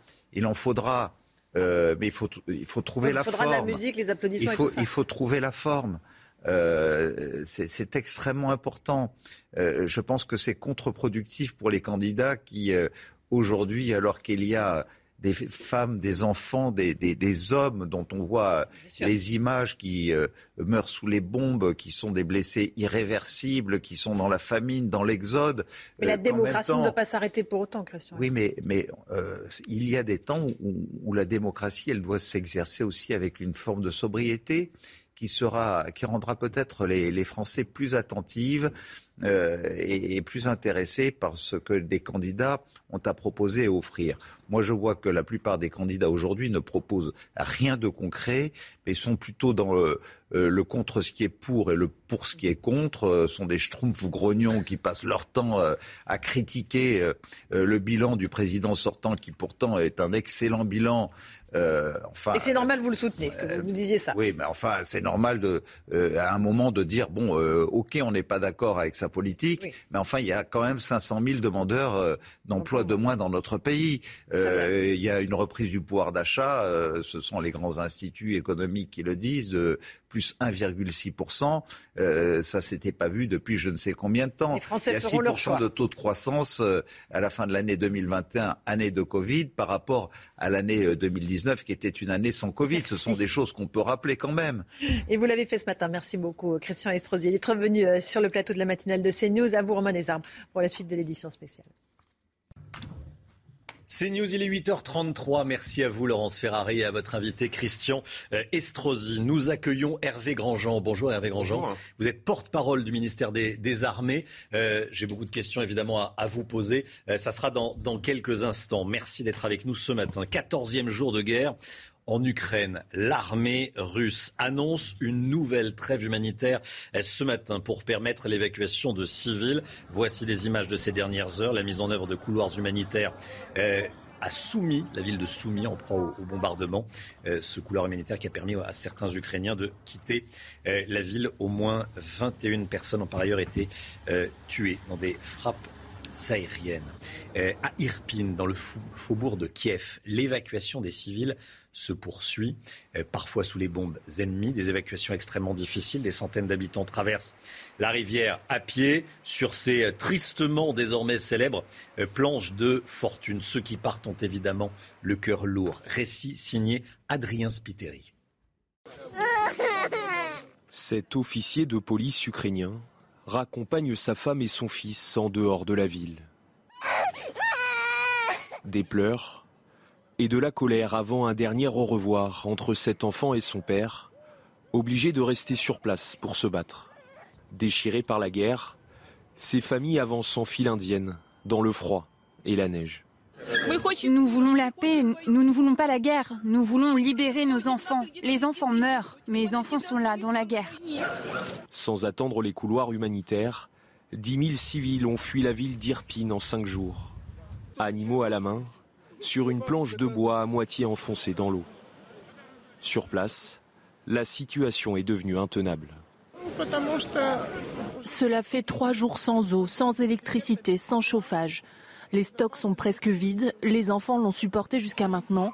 On ne voulait pas partir, on espérait que ça se termine rapidement. Situé à 20 km de Kiev, Irpin représente un des derniers verrous avant la capitale ukrainienne. Plusieurs personnes ont déjà été tuées en fuyant la ville. 8h35. Cette information qui tombe à l'instant, cette déclaration du, ministre de l'économie, la crise énergétique que nous vivons actuellement est comparable au choc pétrolier de 1973. C'est ce que dit euh, Bruno Le Maire euh, à l'instant. On accueille Hervé Grandjean, porte-parole du ministère des Armées. Bonjour Hervé Grandjean. Merci euh, d'être avec nous ce matin. Je voulais vous avoir pour parler évidemment de la guerre en Ukraine et, et avoir une approche française de la situation. Où en est-on déjà de notre engagement en hommes auprès des forces de l'OTAN? Ce qui a été décidé par le président de la République, c'est de réassurer nos partenaires de l'OTAN qui se trouvent sur le pourtour de l'Ukraine et de la Russie. Donc très concrètement, nous avons 500 militaires, essentiellement des troupes de montagne, notamment des chasseurs alpins qui sont arrivés en Roumanie. Nous avons, euh, à partir de la mi-mars, 200 soldats qui vont arriver en Estonie et qui vont relever un bataillon français qui est d'ores et déjà sur place. Ça, c'est pour la partie terrestre. Et ensuite, dans le domaine aérien, nous avons tous les jours des patrouilles d'avions de chasse qui partent de Mont-de-Marsan. Ce sont des avions Rafale qui font de la police du ciel en Pologne. Nous avons depuis le porte-avions Charles de Gaulle des Rafales marines qui décollent pour faire de la police du ciel en Roumanie. Et nous aurons à partir de la mi-mars quatre avions Mirage 2000 qui seront stationnés en Estonie. L'objectif, c'est de rassurer nos partenaires et d'envoyer un message à l'égard de la Russie. L'OTAN est une alliance défensive avec beaucoup de cohésion et notre objectif, c'est de prévenir toute incursion, toute velléité russe de pénétrer au-delà euh, de l'Ukraine. Nos rafales français d'école de France pour aller faire de la police du ciel. Donc, j'allais dire, montrer les muscles, c'est ça, renforcer, parce que j'imagine que les Polonais font aussi de la police du ciel euh, tout seuls, donc on, va renforcer la présence euh, des alliés de la Pologne dans le cadre de l'OTAN. C'est ça, on renforce le dispositif de sécurité de ces pays alliés qui, en raison de leur géographie, en raison de leur histoire, peuvent légitimement avoir des craintes vis-à-vis des manœuvres russes. C'est un dispositif qui existe depuis 2016, qui a fait suite à l'annexion de la Crimée par la Russie. Et donc nous renforçons le dispositif de sécurité de ces pays sur le flanc est de l'Europe. Est-ce que la France envoie des armes, envoie des armes aux Ukrainiens? Alors, nous livrons des équipements militaires aux Ukrainiens. Nous avons livré euh, des gilets pare-balles, des casques, des équipements de déminage, des trousses de secours et d'autres équipements de défense, y compris des équipements létaux. Nous ne communiquons pas à dessein sur la liste de ces équipements, mais évidemment. Parce que communiquer ces listes d'équipements, c'est donner une indication mmh. euh, aux belligérants russes sur la nature des vulnérabilités ukrainiennes. Quand euh, vous soutenez un belligérant, en l'espèce la France soutient l'Ukraine, eh bien vous ne donnez pas d'informations euh, à la Russie qui attaque l'Ukraine. C'est aussi simple que cela. Est-ce que la France, et donc vous avez des informations sur l'utilisation par l'armée russe en Ukraine d'armes interdites? Je n'ai pas d'informations à ce sujet ce matin. Vous n'avez pas d'informations à ce sujet. On a vu des reportages. Euh, mais pour l'instant, il n'y a pas d'informations. Je ne suis pas en mesure de confirmer ces informations. De confirmer ces informations. Comment l'armée française nous protège-t-elle des cyberattaques? On a beaucoup dit que euh, les Russes allaient mener des attaques également dans l'espace cyber, sur Internet, pour être très clair. Mm. Euh, comment est-ce que l'armée française, j'allais dire, crée un mur pour nous, nous protéger? D'abord, qu'est-ce qu'on a vu? On a vu effectivement en Ukraine des cyberattaques massives qui ont précédé l'invasion. En France, depuis quelques jours, on note une augmentation des cyberattaques, mais ces cyberattaques, elles sont d'une intensité modérée. Alors comment on est organisé, nous, au ministère des Armées? Depuis 2017, on a un commandement euh, cyber au sein de l'état-major des armées. On a à peu près 3500 cybercombattants aujourd'hui. On consacre beaucoup de moyens euh, au cyber. On a 1,6 milliard d'euros grâce à la loi de programmation militaire entre 2019 et 2025 et on va monter à 5000 cybercombattants en 2025. Donc on est habitué à faire face à ces cyberattaques et donc on s'y euh, prépare pour les parer. Autre question. Euh, on a beaucoup parlé de la menace nucléaire. Mhm. Euh, il y a eu cette attaque qui a visé non pas la, centrale elle-même, mais en tout cas un bâtiment administratif de la plus grosse centrale européenne qui se situe en Ukraine avec six réacteurs. quel est l'état de la menace nucléaire à ce jour? Il y a une menace nucléaire qui a été brandie euh, par Vladimir Poutine. Nous, euh, notre euh, appréciation, c'est que c'est une menace qui est totalement inutile et disproportionnée, parce que cette menace nucléaire, vous la brandissez le cas échéant si vous êtes agressé. En l'espèce, la Russie est l'agresseur et agresse l'Ukraine. Donc c'est une rhétorique qui n'a pas de sens. Euh, le ministre des Affaires étrangères euh, a parlé de gesticulation. C'est à peu près l'état d'esprit euh, dans lequel on est. Nous, en France, on est doté de la dissuasion nucléaire. Depuis 1972, il y a en permanence un sous-marin nucléaire lanceur d'engins qui assure la dissuasion nucléaire au fond des mers. Et ça, c'est l'assurance vie de la nation. C'est adresser un signal que si nous étions agressés dans nos intérêts vitaux, eh bien nous serions en mesure d'infliger des dommages tellement massif qu'il serait inacceptable pour la partie adverse. C'est ça le sens de la dissuasion nucléaire française depuis 50 euh, ans. On a parlé de la cyberattaque, de la dissuasion nucléaire, de la menace nucléaire, mais la guerre, j'allais dire, euh, classique, entre guillemets, à l'ancienne, entre guillemets. Euh, et on a beaucoup entendu récemment ce mot haute intensité. Est-ce que l'armée française est prête à mener une guerre de haute intensité, à aller se battre c'est quelque chose qu'on avait anticipé. Quand on a fait en 2017 la revue stratégique, eh nous avions anticipé, et, notamment le général Burkhardt, précédemment chef d'état-major de l'armée de terre, aujourd'hui chef d'état-major des armées, avait beaucoup œuvré pour que cette thématique de la haute intensité soit euh, bien prise en compte. Donc, depuis cinq ans, nous nous préparons à ces conflits et Malgré tout, ce n'est pas une surprise pour nous. Vous avez vu récemment que l'Allemagne a décidé d'efforts massifs en matière de défense, 100 milliards d'euros. Côté français, nous, nous avons enclenché une hausse absolument importante des crédits de défense. Il y avait 32 milliards d'euros consacrés à la défense en 2017. En 2022, nous sommes à 41 milliards. Sur la durée de la loi de programmation militaire, entre 2019 et 2025, c'est 295 milliards d'euros. Qu'est-ce qu'on fait avec cet argent? Eh bien, on a remplacé tous nos satellites, nos satellites de télécommunication, nos satellites d'observation, des satellites de renseignement. On a des nouveaux blindés, les Griffons, les Jaguars, un nouveau standard pour le Rafale, des nouvelles frégates, un nouveau sous-marin nucléaire d'attaque. Et donc, avec ces équipements de dernière génération, oui, on est apte à faire face à des conflits de haute intensité. Je voudrais simplement préciser que Aujourd'hui, la France, quand elle agit au plan militaire, c'est très souvent en coalition. Donc de toute façon, c'est à une échelle plus globale qu'il faut considérer ces conflits de haute intensité, d'une part. Et d'autre part, la dissuasion nucléaire, elle est justement là pour prévenir l'arrivée en France de conflits de haute intensité. C'est toute la logique de la dissuasion. Merci beaucoup, Hervé Grandjean. Merci, d'avoir euh, été euh, ce matin l'invité de la, de la, matinale, d'avoir accepté euh, l'invitation de, de, CNews. Merci beaucoup, porte-parole du ministère des, des Armées. je voudrais qu'on revienne avec vous, Yohann Uzey, sur cette déclaration à l'instant de, de Bruno Le Maire. La crise énergétique qu'on est en train de vivre, de commencer à vivre, est comparable au choc pétrolier de 1973, qui a été à l'origine d'une grave crise économique, Johan. Hein. Oui, on, voit bien clairement que ce qui est en train de se passer va affecter durablement l'économie française à court et à moyen terme, ça c'est une certitude. Bruno Le Maire qui prépare quand même clairement les esprits. Je vous rappelle qu'hier, il avait appelé les Français à faire des économies d'énergie, à moins consommer, laissant sous-entendre clairement que l'État ne pourrait pas compenser la perte de pouvoir d'achat pour l'ensemble des Français. Ça c'est une certitude.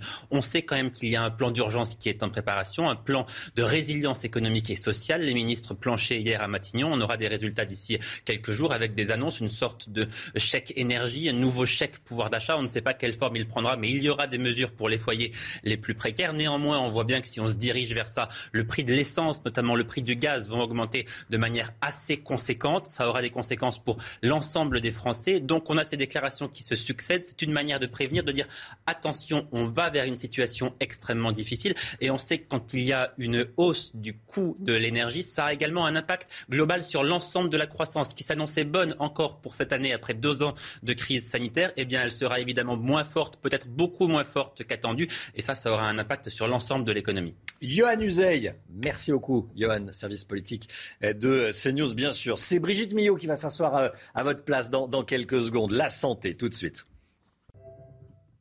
Docteur Millot, bonjour Brigitte. Bonjour. Euh, face à la guerre en Ukraine, on assiste dans euh, plusieurs pays depuis plusieurs jours à un élan de générosité incroyable plusieurs pays qui, fournissent de l'aide. On ne va pas énumérer toutes les bonnes actions. Euh, mais ce matin, on va s'intéresser à deux pays, deux pays comme ça en particulier. Mmh. Toutes les actions hein, sont formidables quand on voit la mobilisation en France, hein. euh, mobilisation euh, d'aide matérielle, mais aussi d'accueil des familles. On a eu le premier, premier enfant ukrainien qui a assisté à son premier jour d'école aujourd'hui, donc tout ça est, est, remarquable. Mais c'est vrai que je voulais vous parler de deux initiatives. les Israéliens euh, ont livré tout de même 100 tonnes de matériel, dont 17 tonnes de matériel médical, avec des générateurs électriques, parce que c'est ce qui va manquer, bien entendu.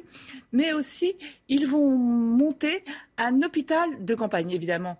On ne va pas dire où, mais un hôpital de campagne qui pour, dans lequel il y aura un service pour les adultes, une hospitalisation pour les adultes, hospitalisation pédiatrique aussi, une salle euh, d'urgence pour accueillir évidemment toutes les urgences et une salle d'accouchement. Donc voilà une des initiatives. Alors il ne faut pas oublier aussi, on en a parlé beaucoup des corridors humanitaires, en espérant d'ailleurs que si on les ouvre aujourd'hui, ce n'est pas pour frapper plus fort derrière. Hein. Euh, ces corridors humanitaires servent évidemment à évacuer les personnes, mais aussi le matériel, par exemple l'oxygène qui est indispensable dans, toute, euh, réanimation. Hein. l'oxygène est très fragile, donc il faut aussi, euh, ces couloirs humanitaires servent aussi à acheminer du matériel euh, médical. Et puis je voulais vous parler aussi d'une initiative. Les médecins et chirurgiens québécois euh, ont élaboré des tutoriels vidéo de gestes chirurgicaux, gestes d'urgence et aussi des conférences, une dizaine de tutoriels vidéo. Ils sont partis du constat, bah, une évidence, hein, quand vous êtes, tous les Ukrainiens sont mobilisés, euh, et les médecins aussi. Euh, mais quand vous êtes dermato ou quand vous êtes ophtalmo, qu'est-ce que vous y connaissez aux gestes d'urgence, à la médecine de guerre Vous n'y connaissez rien. Donc ils ont établi des tutoriels vidéo qui ont été traduits en anglais et en ukrainien et qu'ils ont envoyés comme ça et qu'ils peuvent regarder pour se former. Donc voilà, mais toutes les initiatives sont formidables et comme vous le disiez, de nombreux pays ont participé. Merci beaucoup Brigitte. pas? 8h47. Euh, merci d'avoir choisi CNews pour démarrer cette journée. Euh, on se retrouve demain matin dès 5h55. Merci Brigitte. Un grand merci au général euh, Clermont qui nous a accompagnés ce matin, général de corps aérien. vous nous avez apporté votre expertise sur l'aérien, la bataille du, la bataille du ciel. merci beaucoup mon général et, à bientôt bien sûr.